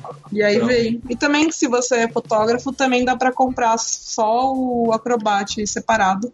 Aí tem o serviço de assinatura também. E também, assim, além dele, também tem outros. Na internet tá cheio de, não lembro como chama, coisas de autocompletar. Você coloca o PDF lá, tem muito sistema, alguns são grátis, alguns custam 5 dólares, é bem, bem barato. E vale a pena também pela praticidade, né? Então, assim, essas são coisas que a gente automatizou, colocou o robozinho pra fazer e funcionou. É, uma coisa legal, assim, que isso a gente sempre fez, né? Antigamente era no Gmail, mas agora a gente faz um, um sistema de, de gestão para fotógrafo e videomaker, que é ter um e-mail pré- meio que pré-pronto para responder os orçamentos, né? Porque a gente sabe que a maioria das pessoas responde e-mail um por um, né? E quando você responde um por um, normalmente o que dá tempo de você responder é assim, oi fulano, segue, segue o seu orçamento. E desde lá de trás, que a gente não tinha a menor ideia desse- desses sistemas todos, a gente fez um e-mail com a nossa história de como que a gente começou a trabalhar com casamento, que a gente era um casal e toda a, a, a, aquela coisa que a gente realmente faz com os casais para eles entenderem logo de cara como é que é o nosso jeito de abordar, né, o, o casamento. E a gente sempre já deixava esse e-mail já pré-pronto, né? Daí quando o casal pedia um orçamento, só a gente só copiava e colava esse e-mail. E por incrível que pareça, as noivas sempre respondiam tipo assim, chorando quase no, no na, na, resposta, porque elas falavam assim, nossa, tipo, eu sei que você não, você não reescreve a sua história em cada e-mail, mas só de você ter se importado em contar a sua história primeiro para mim, antes até de falar do texto, antes até de falar de qualquer outra coisa coisa, foi muito legal. E eu percebi que vocês realmente dão muito valor pro meu casamento. E eu quero marcar reunião, enfim. E isso é muito legal, porque é uma coisa que você faz uma vez só e só copia e cola. E muitas vezes tem mais valor do que você tentar responder sempre, mas aí, aí naquele dia que você tá sem meio sem tempo, você responde de qualquer jeito e perde um cliente ou atende alguém mal. É. Seguindo aqui nos pilares, então assim, nas entre as tarefas importantes e entre aquelas que você não necessariamente precisa fazer pessoalmente, uma opção é automatizar e a outra é você delegar. Então, se é algo que você precisa que seja uma pessoa fazendo, porque o robô não dá conta de fazer, mas não necessariamente precisa ser você, você pode chamar alguém para te ajudar. E aí, claro, vai depender muito da forma como cada empresa trabalha, mas você pode delegar várias coisas, edição, às vezes algumas pessoas delegam o próprio atendimento, o cara fala: "Ah, eu não sou tão bom de vendas, não sou tão bom atendendo casal, posso contratar alguém para fazer isso no meu lugar". Às vezes a pessoa vai fazer muito melhor do que você faria, E aqui na Brigadeiro que a gente delegou em primeiro lugar e foi pra gente era uma coisa que a gente já queria fazer há muito tempo era a parte de design. Como a gente sempre foi tipo ah, brigadeiro, que faz coisas coloridas, que faz coisas criativas, que faz coisas malucas, tinha muita coisa que a gente não conseguia fazer aqui porque a gente não sabe desenhar, a gente não sabe fazer quase nada. A gente tinha muitas ideias e não conseguia executar. Então, o primeiro, e hoje a gente tem um funcionário, um, mas o primeiro e único funcionário que a gente contratou até hoje é um designer. Ele faz basicamente tudo aqui dentro que a gente sempre quis fazer e nunca pôde. Então, capinha, é, todas as nossas capas de DVD são feitas uma a uma para o casal. E aí sim tem agora um lettering, caligrafia feita à mão, porque no boleto a noiva não percebe. Mas na capa do DVD talvez fosse legal. Então a gente faz isso à mão. É, tudo que a gente posta no Facebook hoje, tipo, é diagramado bonitinho. E o Márcio que trabalha com a gente é extremamente talentoso, então tudo que ele faz fica maravilhoso. E as noivas percebem. E esse é o tipo de coisa que, assim, é um investimento ter um funcionário. É um investimento. Custa caro, custa bem caro, mas, assim, é o tipo de coisa que te traz muito retorno. Você tá agregando muito valor para sua marca. Quando a noiva vê aquela capa feita à mão, aquele lettering feito à caneta, num papel, que depois é escaneado, tudo, seu trabalho deixa de valer o preço que ele custa. Ele tem um valor mil vezes mais alto. E então, assim, pra gente, delegar o design foi a melhor coisa que aconteceu. Além da nossa marca ganhar muito em valor, a gente também economizou muito tempo porque a gente não sabia fazer. Então a gente gastava horas tentando fazer uma coisa que no final das contas a gente achava feio. Então valeu muito a pena. Por fim, existem aquelas coisas que são as que realmente a gente arranca os cabelos às vezes, porque existem coisas que são importantes e que só você pode fazer, não tem como ser outra pessoa. E aí, no nosso caso, isso tinha tudo a ver com a edição, né? E também a parte de atendimento, é, que a gente sempre fez nós dois, pessoalmente. A parte de responder e-mail, ainda que exista um template que outra pessoa pudesse estar respondendo no nosso lugar, a gente faz questão de fazer essa parte justamente para poder conhecer o casal antes e já saber tudo sobre eles e já encaminhar a conversa de uma forma que eles se sintam confortáveis. Então tinha que ser a gente que tinha que fazer isso. E aí é que entra uma questão importante. Se só eu posso fazer isso, se isso é muito importante, eu preciso achar uma, uma forma de fazer isso de um jeito mais rápido porque eu não, não posso perder meu tempo fazendo uma coisa só, mas ao mesmo tempo isso tem que ser feito sempre melhor, porque se são as coisas que só eu tenho que fazer, com certeza são as coisas que agregam valor para minha marca. Senão a marca não seria centrada em mim, no nosso caso em nós dois, no caso de vocês em cada um de vocês. E tem que ser de uma forma organizada, porque depois, sempre que eu precisar fazer isso de novo, precisa ser fácil para mim, precisa ser tranquilo. E, e, é aqui que você mais ganha, na verdade, né? É, aqui é, é o que acho que todo mundo fala, né? Tipo, não só em vídeo como em foto, que você tem que conhecer o seu trabalho muito bem, o seu equipamento muito bem, para você só só ter que pensar no lado criativo da coisa, né? Então, putz, eu não posso ter problema de não saber mexer num software de edição para chegar naquele resultado que eu quero. Eu tenho que dominar as ferramentas que eu tenho para conseguir trabalhar, não ter esse, esse, esse problema de, sei lá, ser mais lento para editar porque eu não conheço os programas e as técnicas e tal. Atalho, né? Muitas Atalho, vezes. A gente perdia muito coisas. tempo editando, às vezes, porque a gente ah, tem que arrastar, tem que clicar e tal. E aí um dia a gente foi fazer um curso e conhecer os atalhos do Premiere. E a vida mudou, porque quando você tem atalho, tudo no teclado, você edita mil vezes mais rápido. E é uma coisa muito boba, muito boba. Tem, se entrar no site da Adobe, tem lá, mas nunca tinha passado pela nossa cabeça que se a gente aprendesse um monte de atalho, ia editar mais rápido.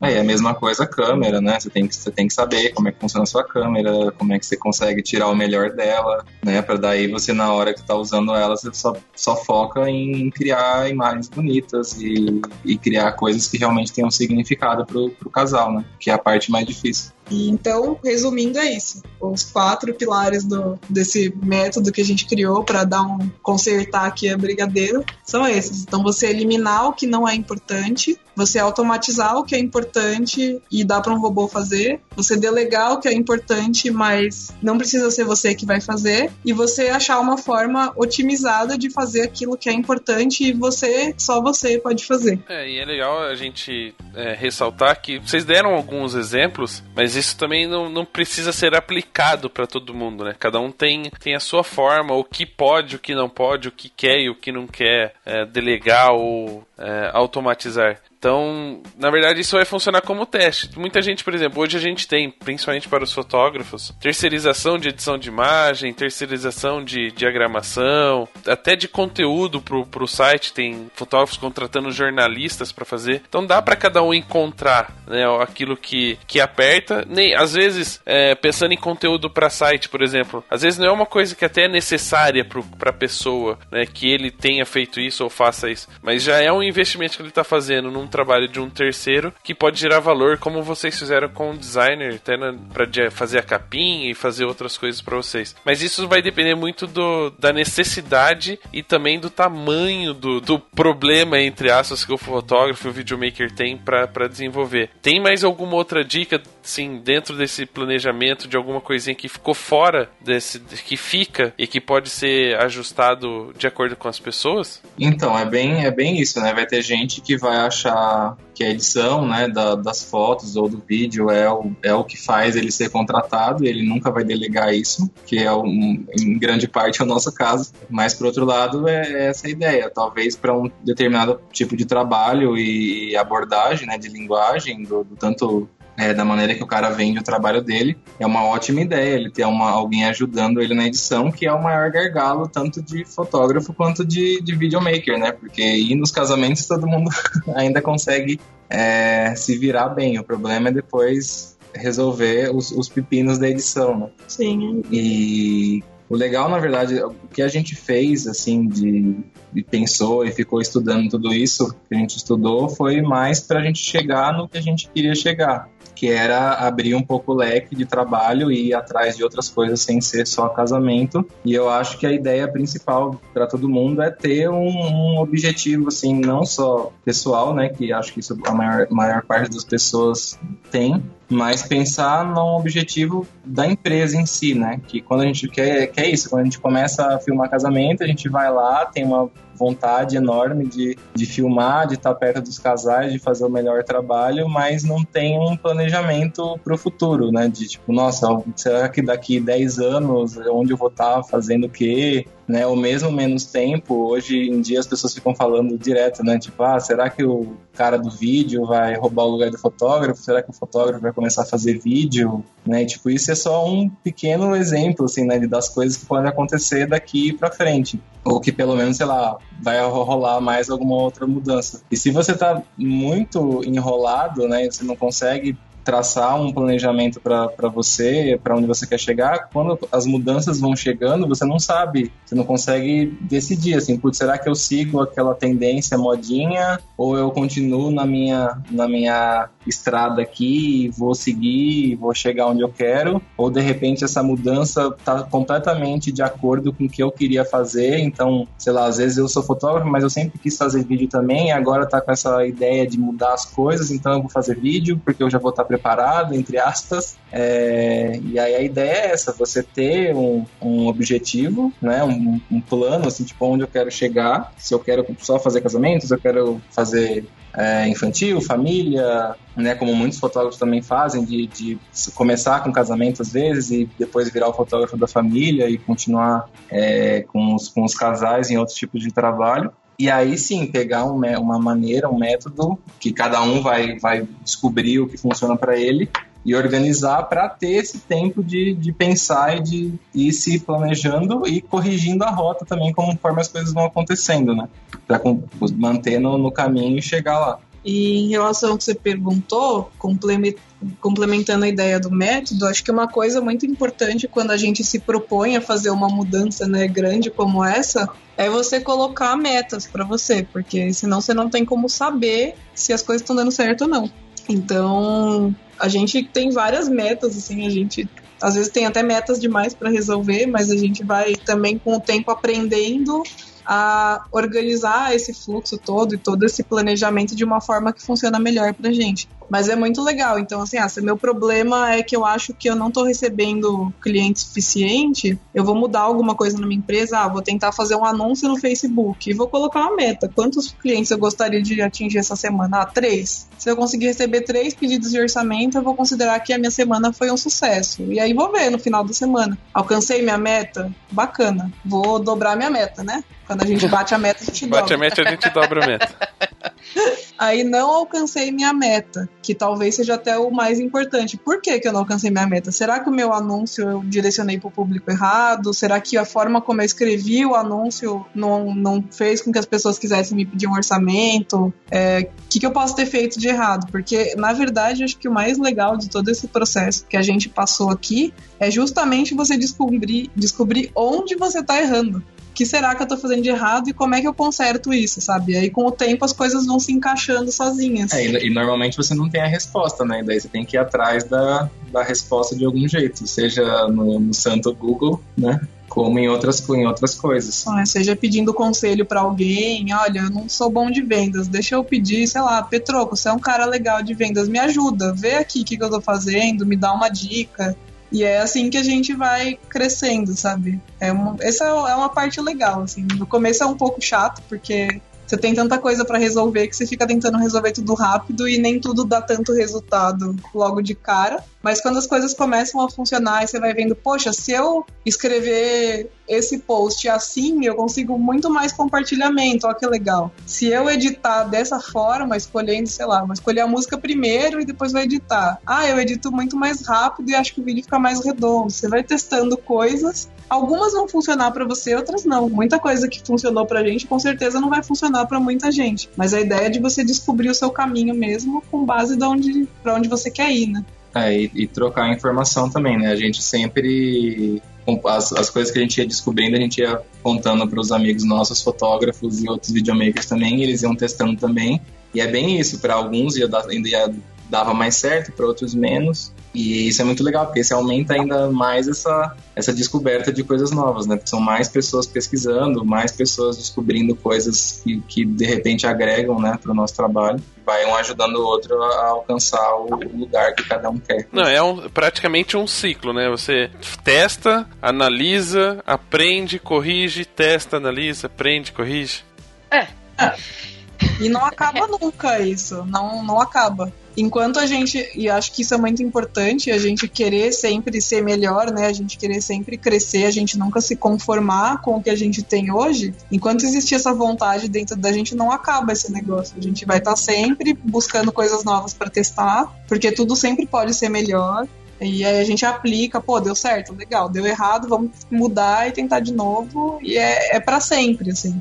É, a gente, por muito tempo, teve um, um preconceito com essa coisa toda de empreendedorismo, de estruturar a empresa, falar de financeiro e tudo mais, mas aos poucos conforme a gente foi pesquisando essas coisas, a gente descobriu que isso chamava empreendedorismo. E é muito louco e ao mesmo tempo é muito legal. A gente, principalmente a gente que trabalha com essa parte criativa, artística, fotógrafo, videomaker, que trabalha e trabalha assim com amor, com muita vontade, não pode ter essa coisa de, nossa, sou estruturado, sou ganho dinheiro. É, porque quando tal. você pensa em workflow, você já pensa em tipo, nossa, é uma linha de produção, né? Uma máquina que, que faz tudo igual. E na real não é isso. É você ter tempo para as coisas que realmente são legais, que você gosta de fazer, que normalmente é, é isso, filmar, editar. É, e criar coisas cada vez melhores que você olha e fala, nossa, não acredito que eu fiz aquilo. Também comparar, né? Tipo, nossa, olha como eu editava vídeo no começo, como é que eu tô editando agora. E pegar essas coisas todas que não são tão importantes assim, no sentido de agregar valor, e fazer elas uma-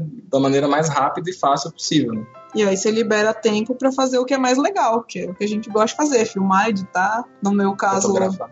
é, quem é fotógrafo, fotografar. No meu caso, eu gosto de escrever muito, então, além de filmar e editar, eu adoro escrever post, tudo que tem e-mail, eu adoro escrever. Então, assim, me libera tempo pra eu fazer o que eu gosto de fazer de uma forma muito melhor, muito mais legal, muito mais feliz, porque tô lá escrevendo e-mail, porque eu gosto e não tô gerando boletos manuais.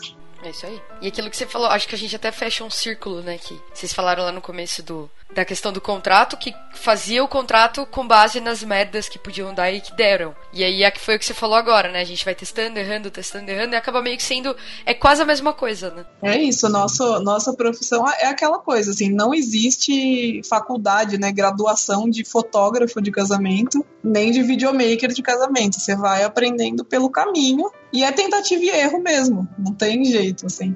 Hoje, é, acho- não vou dizer que talvez seja mais fácil, mas pelo menos quando as pessoas começam, elas têm uma referência, né, de, ah, talvez eu possa ir por aqui, talvez eu possa fazer assim. Quando a gente começou, não tinha nada, nada, nada de nada. Não tinha nem equipamento pra gente. O nosso... Era um monte de gambiarra. O nosso primeiro Steadicam, era um peso de academia, amarrado embaixo da câmera. Um cano de ferro com peso de academia. E isso é muito legal, assim, você começar hoje e já ter coisas para se apoiar, mas mesmo para quem tá começando hoje, mesmo já tendo informação, blog, tendo coisas como, por exemplo, o Papo de Fotógrafo, que é um lugar muito legal para as pessoas terem informação, ainda assim vai ser tentativa e erro, sempre. Porque é isso, são pessoas, né? São empresas que são pessoas, e cada pessoa é muito diferente uma da outra. Quem tem filho tem uma necessidade, quem não tem, tem outra. Quem trabalha em casa, quem tem funcionário, muda, são muitas variáveis, mas Mas a ideia principal é essa, tipo, não é porque que a gente tá falando aqui, sei lá, a gente não tem filho, então a gente não tem N preocupações hoje, né? Com certeza quem tem, tem. Uhum.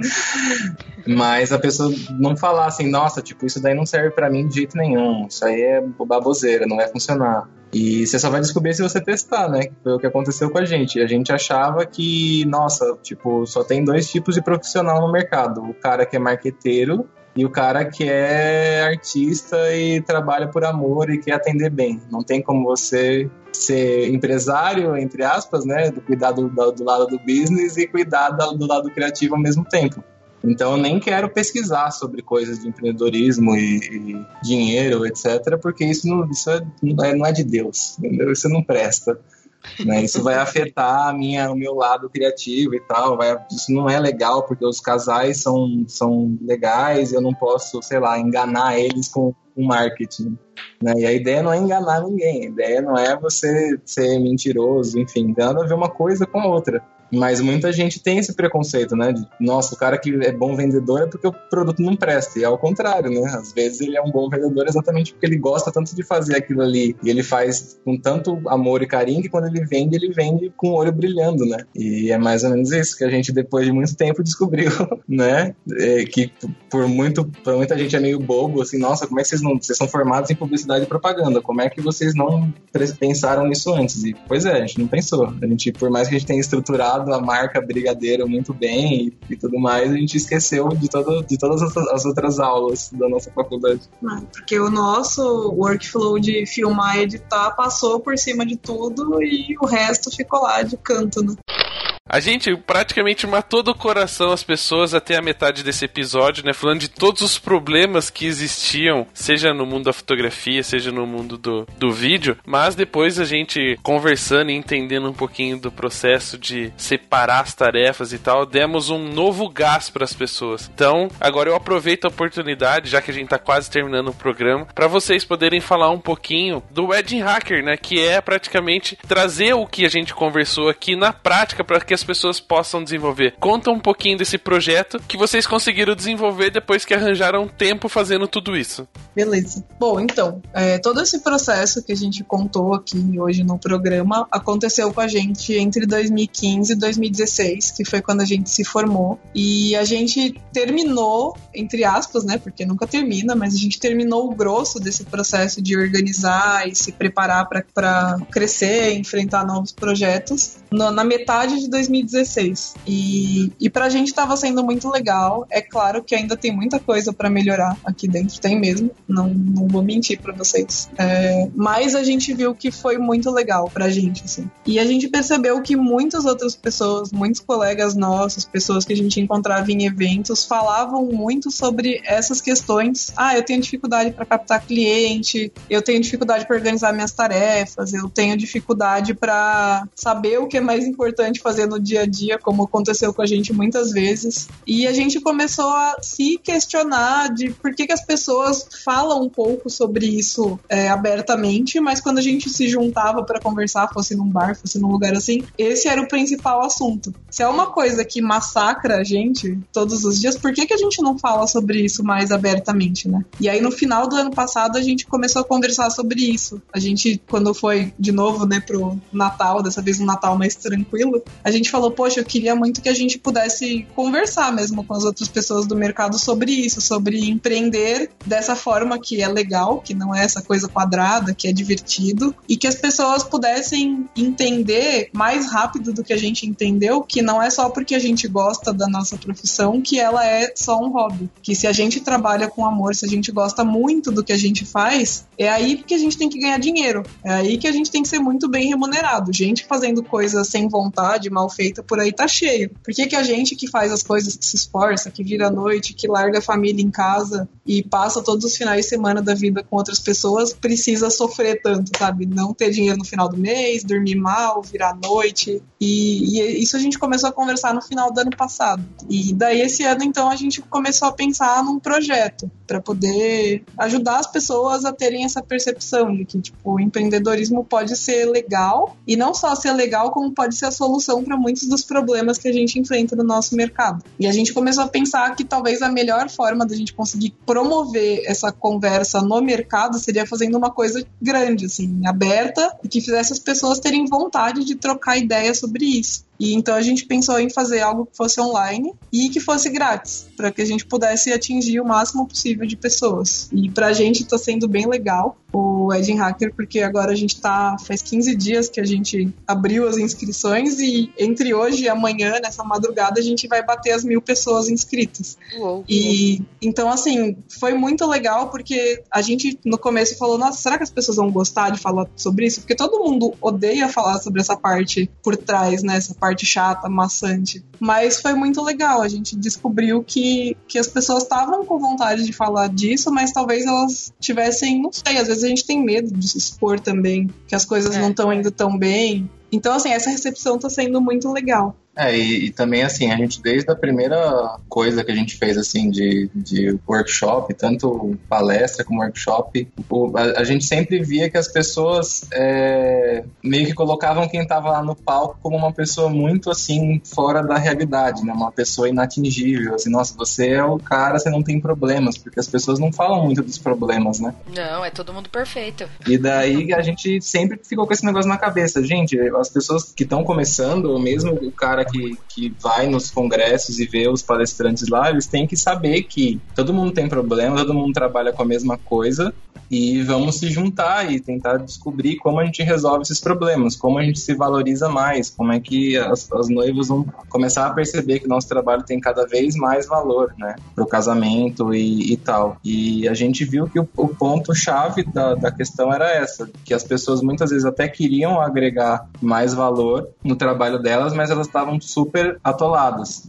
Né? E a gente chegou nessa, nessa ideia, tipo, nossa, já que isso aconteceu com a gente, por que, que a gente não, não cria alguma coisa gratuita e acessível para as pessoas é, para conversar sobre isso, né? De como você primeiro resolve os problemas que você tem e depois você foca no que você realmente queria, aonde você queria chegar. E aí cada um vai ter uma ideia, vai ter, a gente tem retorno até de pessoas tipo assessora de casamento se inscrevendo, porque também se sente desse jeito, né? Tipo, nossa, eu tenho muita tarefa, eu tenho muita coisa para fazer e não consigo resolver, porque todo mundo quando começa, por mais que não tenha um planejamento, a pessoa quer quer de alguma forma crescer, né? Quer criar uma coisa que realmente tem um destaque no mercado, independente de onde ela, ela trabalhe, seja ter um destaque na cidade dela, seja, sei lá, tem muita gente que quer palestrar, né?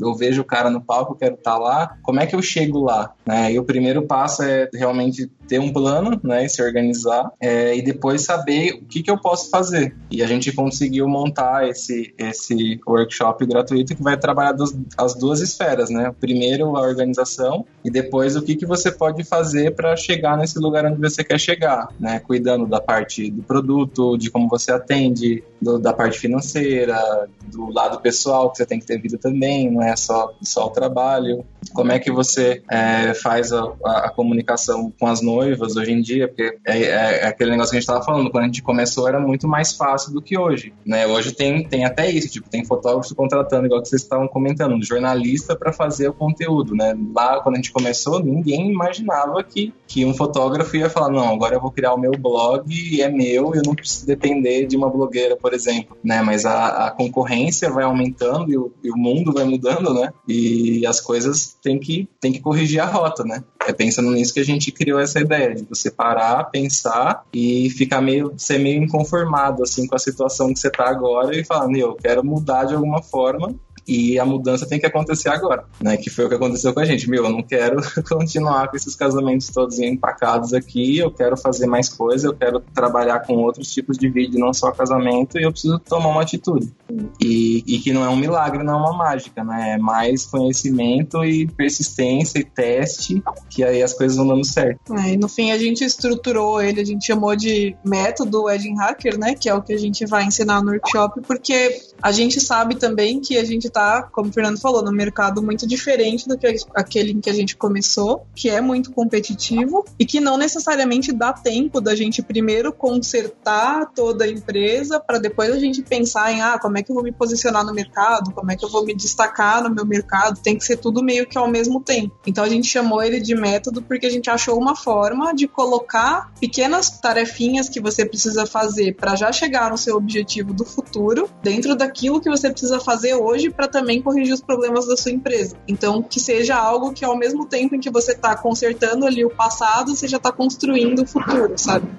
Por isso que a gente chamou de método, que é a ideia de você ter uma estratégia bem passo a passo para você não se perder, porque realmente é difícil. É, como o Fernando falou, é difícil, não é fácil. É simples, é uma coisa que você segue e vai, mas o processo, principalmente o processo interno, da gente se conhecer, entender que a gente errou, aceitar que a gente errou muitas vezes e se perdoar, tipo, cara, não sabia, não tinha maturidade, sei lá. É, que é muito do que a gente vê hoje, que muito do, dos nossos erros do passado era porque a gente não tinha maturidade. A gente, com 18 anos, abriu uma empresa sem nunca ter trabalhado em uma empresa. Então, muita coisa a gente não sabia mesmo. Então, é isso, você aceitar, se perdoar, entender e trabalhar para frente. Sim, a gente tá, tá, muito legal, na real, assim, é muito bom ouvir a, a, as pessoas contando as histórias e, e falar assim, nossa, tipo, eu tô na mesma situação que vocês, mas aí vocês estão me falando disso e realmente faz muito tempo que eu penso em, em tentar de alguma forma me organizar e agora acho que vocês me deram a faísca lá que precisava para eu começar.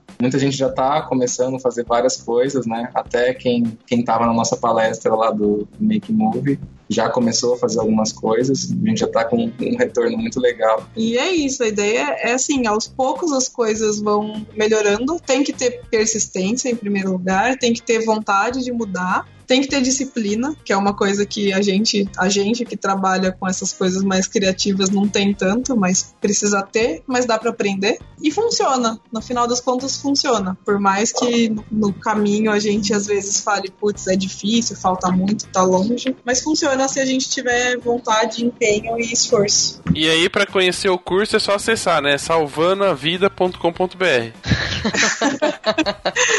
É quase isso. CVV. É, bom, para se inscrever, só para lembrar, o workshop vai ser online e vai ser grátis. E ele começa agora no dia 20 de junho, vai até o dia 29. E as inscrições são no site www.weddinghacker.com.br. É, hacker é H-A-C-K-E-R.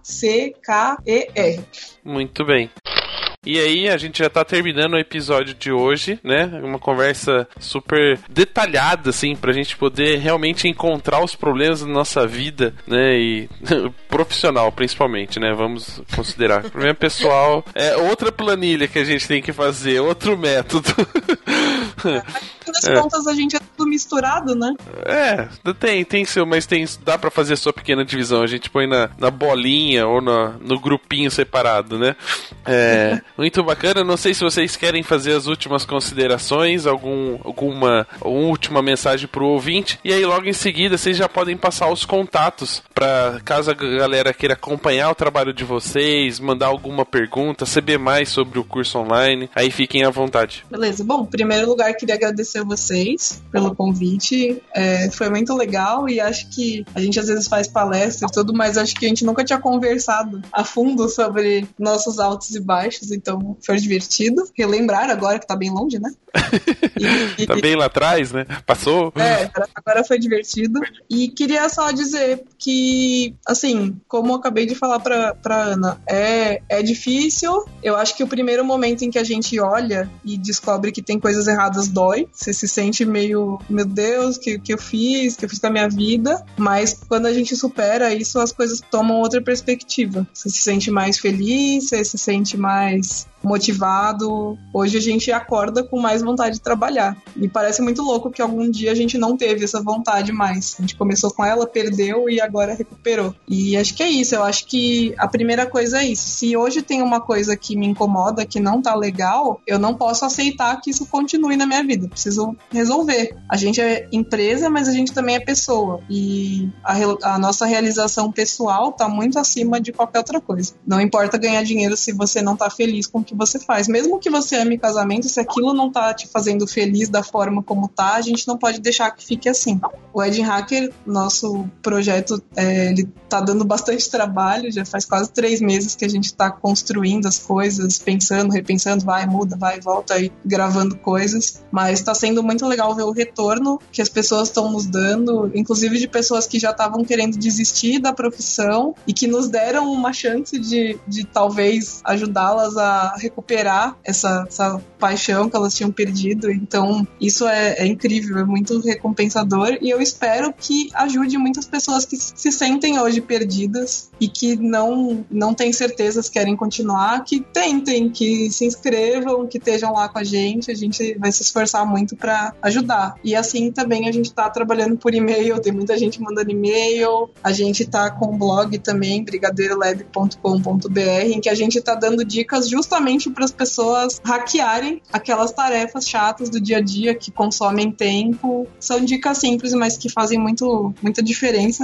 na nossa produtividade. E é isso, assim, acho que todos são muito bem-vindos e a gente está se esforçando muito para que isso que aconteceu com a gente, de chegar no fundo do poço para descobrir que lá em cima tinha a luz do sol, seja mais suave, sabe, para as pessoas. Sim. E quem quiser ver os trabalhos de casamento, a nossa fanpage é Brigadeiro Filme. Isso, nosso site é o www.brigadeiro.tv, no Instagram, arroba brigadeirofilmes, o nosso blog brigadeirolab.com.br e o nosso workshop www.edinhacker.com.br. Muito bem, estaremos todos lá para assistir, acompanhar e pôr em prática tudo isso que a gente ouviu e vai ver. Então, galera, o episódio de hoje foi esse. Um grande abraço e até a próxima. Até. Tchau, tchau, gente!